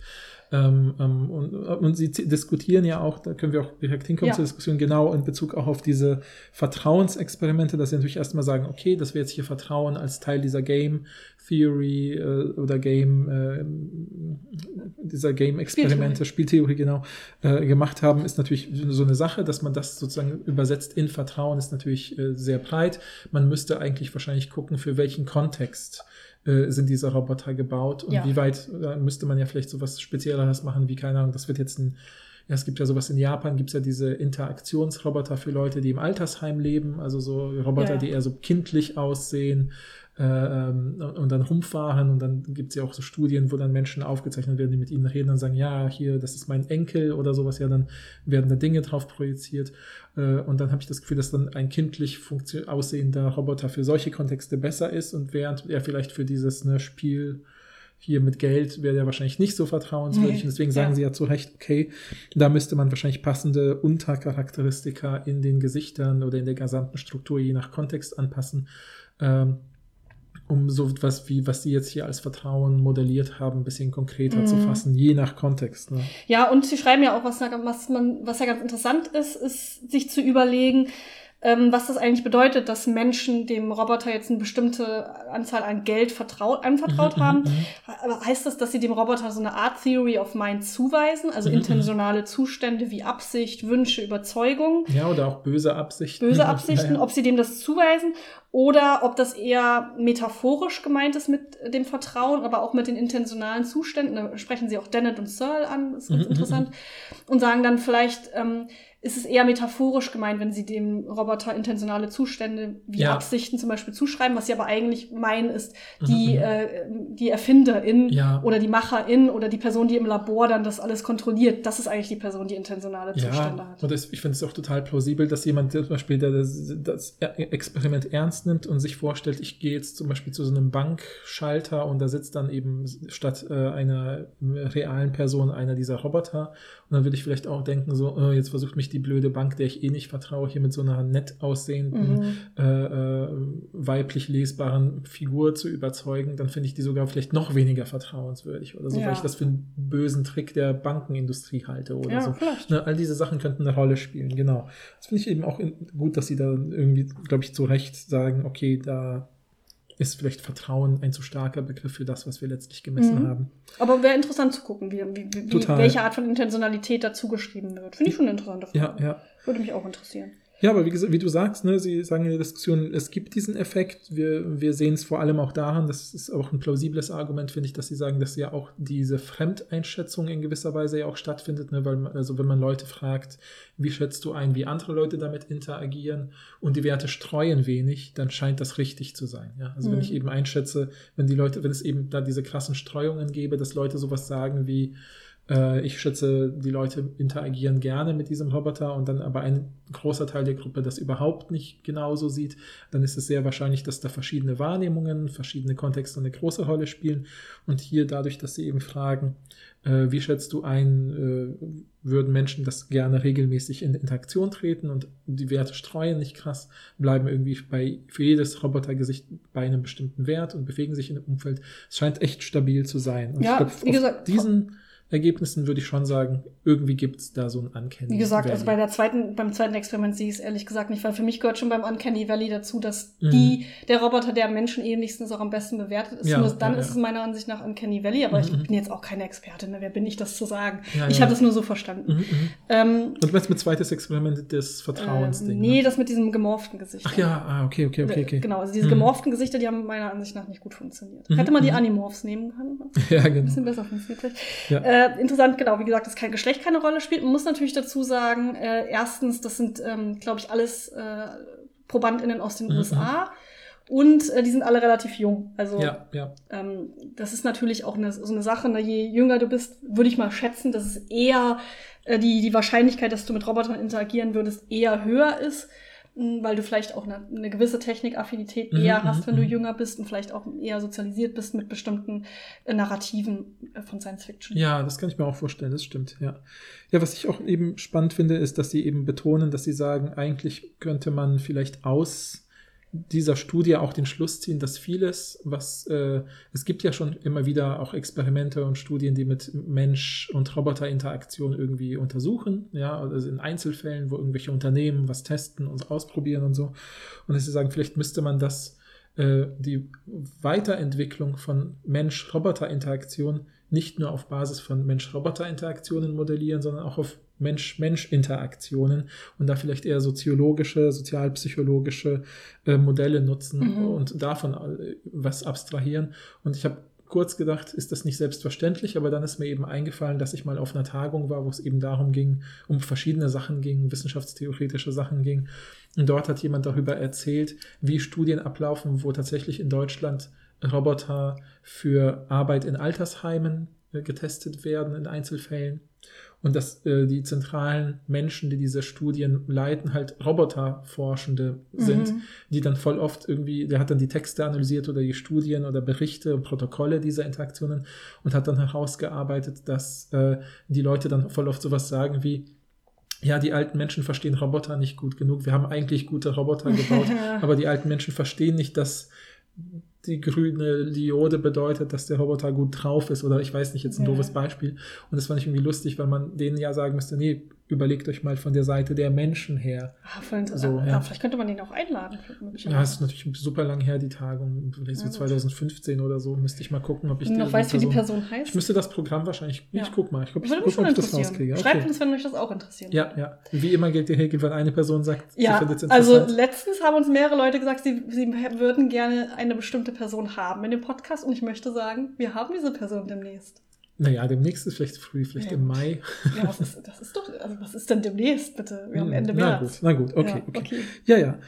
Äh, genau. Und wir verraten noch nicht, was, nicht schwer, bis, nicht bis es äh, ja. safe ist. Genau. Aber ja, genau. Das fand ich spannend, äh, dass sie das sagen. Und ich habe mich natürlich auch gefragt, was man vielleicht über, ich glaube, das, das Gefühl, manchmal ist es ja spannend, so wie jetzt auch mit äh, ChatGPT und solchen Sachen, Mhm. äh, die Frage so, ich finde, man kann ganz oft über, hm, wie soll ich sagen, über die Art zum Beispiel, wie Menschen jetzt, um ein konkretes Beispiel zu machen, was mich gerade interessiert aus meiner Forschung, wie Menschen eben Gesichter und mimische Interaktionen lesen, kann man, glaube ich, ganz oft ähm, schlu gute Schlussfolgerungen ziehen, wenn man sich nicht menschliche Interaktion an sich anschaut, weil da fällt man ja sofort wieder an sein intuitives Lesen, sondern wenn man sich vielleicht Mensch-Roboter-Interaktion anschaut, ist ja Mhm. total interessant, wie Leute ähm, darauf reagieren, weil ich glaube, das kennt ja auch jeder, wenn man mit Kindern zum Beispiel spielt und Spielzeug nimmt und was weiß ich so das Gesicht eines kleinen Spielzeugaffen knautscht und dann Mhm. sagen die, jetzt guckt der so süß oder so, ja. Weil man ja so, sofort so menschliche Sachen hineinprojiziert und dann merkt man, ah, was heißt es, warum guckt der Affe in Anführungsstrichen süß, ja, oder Mhm. sowas. Und genauso könnte man ja bei den bei Mensch-Roboter-Interaktionen vielleicht gucken, was finden die Leute genau an Kenny, was ist seltsam. Deswegen finde ich es so schade, dass sie nicht Bewegung mit hineingenommen Ja, haben. ich glaube auch, was man hier noch mit reinbringen müsste, ist der Niedlichkeitsfaktor. Ich sehe den Niedlichkeitsfaktor sehr hoch bei der Mhm, Interaktion. mhm, Also ich bin ehrlich, also das, Mhm, meine ich jetzt ernst. ja, ja, ja. Ich habe das schon das Gefühl, dass es nicht nur Menschenähnlichkeit ist, was äh, die Willigkeit zur ähm, Interaktion betrifft. Und das haben sie ja, das da haben sie ja sozusagen auch so ein bisschen sieht man das ja zumindest bei einzelnen Robotern, dass die sehr gut abschneiden, obwohl die sehr technisch aussehen. Ne? Das haben, Ja. Die ja, haben die ja auch geschrieben, glaube ich, dass sie so einzelne haben, die sehr gut abgeschnitten haben.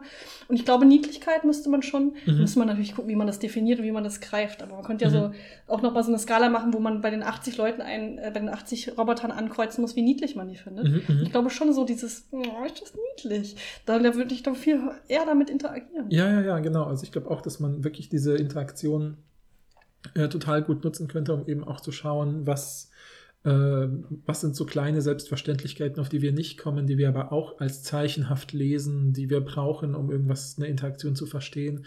Also ich muss immer dran denken, ich habe ja äh, äh, so ein aktuelles Projekt, was ich mache, läuft ja darauf hinaus, dass ich ja mit Menschen Interviews ge geführt habe, die auch miteinander gesprochen haben. Ist jetzt auch egal, worüber.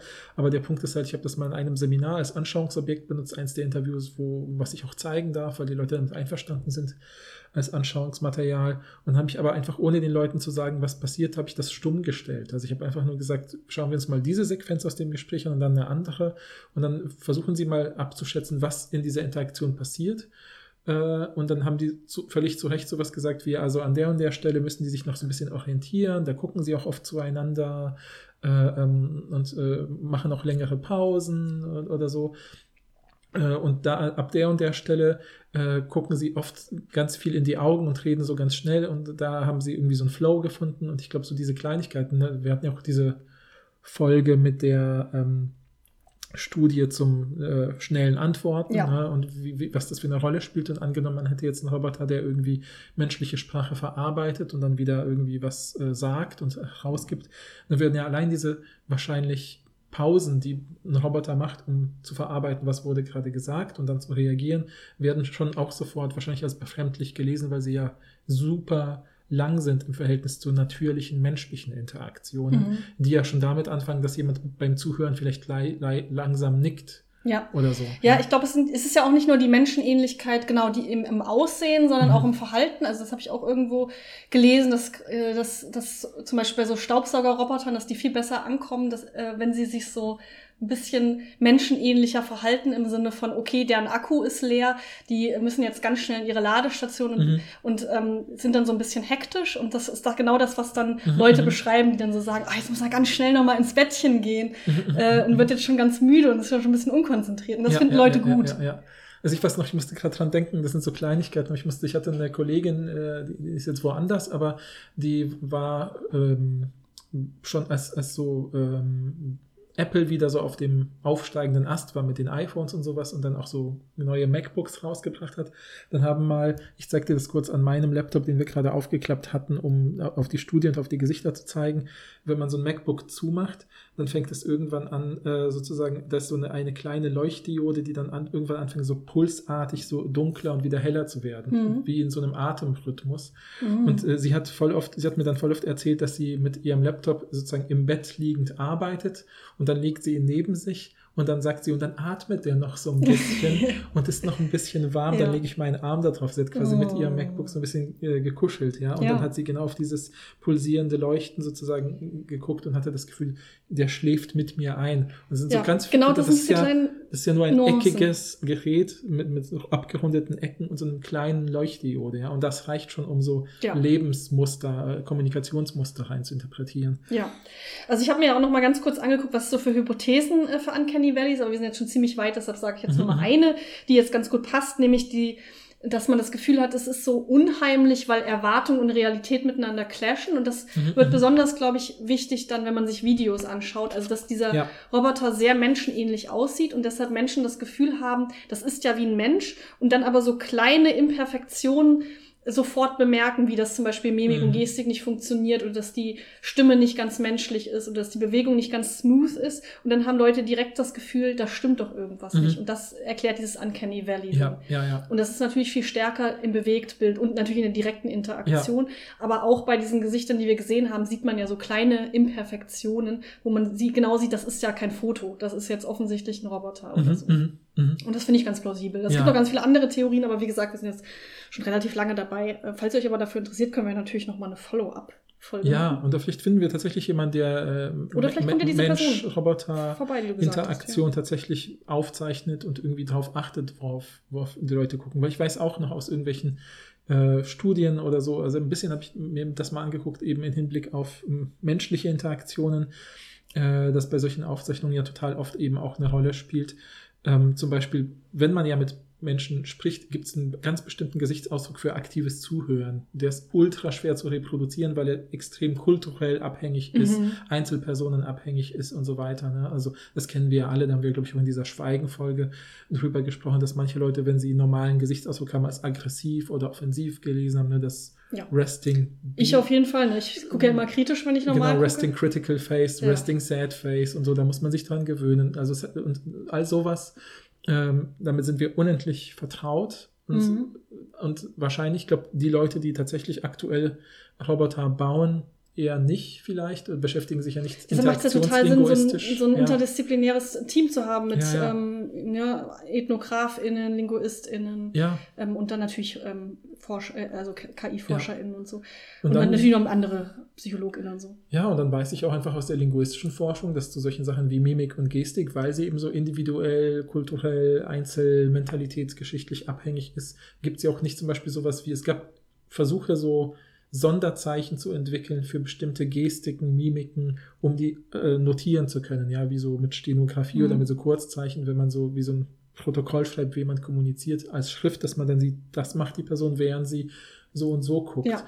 Und das hat sich nie durchgesetzt, weil sofort Leute gesagt haben, aber das stimmt doch gar nicht, weil diese Geste heißt ja jetzt nicht unbedingt das, Ja, sondern die Person Was heißt das, die Augenbraue hochziehen, genau. Genau, genau, Ja, all das. Und ne, gibt's da, kann man das messen, wie hoch jemand die Augenbraue Ja, hochzieht und so Voll, weiter. voll, voll ne? spannend. Äh, Und all diese Sachen sind noch gar nicht standardisiert, deswegen kann man sie auch gar nicht in diese Roboterkommunikation Ja, deshalb einfließen plädiere lassen. ich ja für die niedlichen Roboter, die trotzdem technisch aussehen, aber die man auf eine andere Art und Weise Und kriegt. das- aber wer, wer bin ich, ne?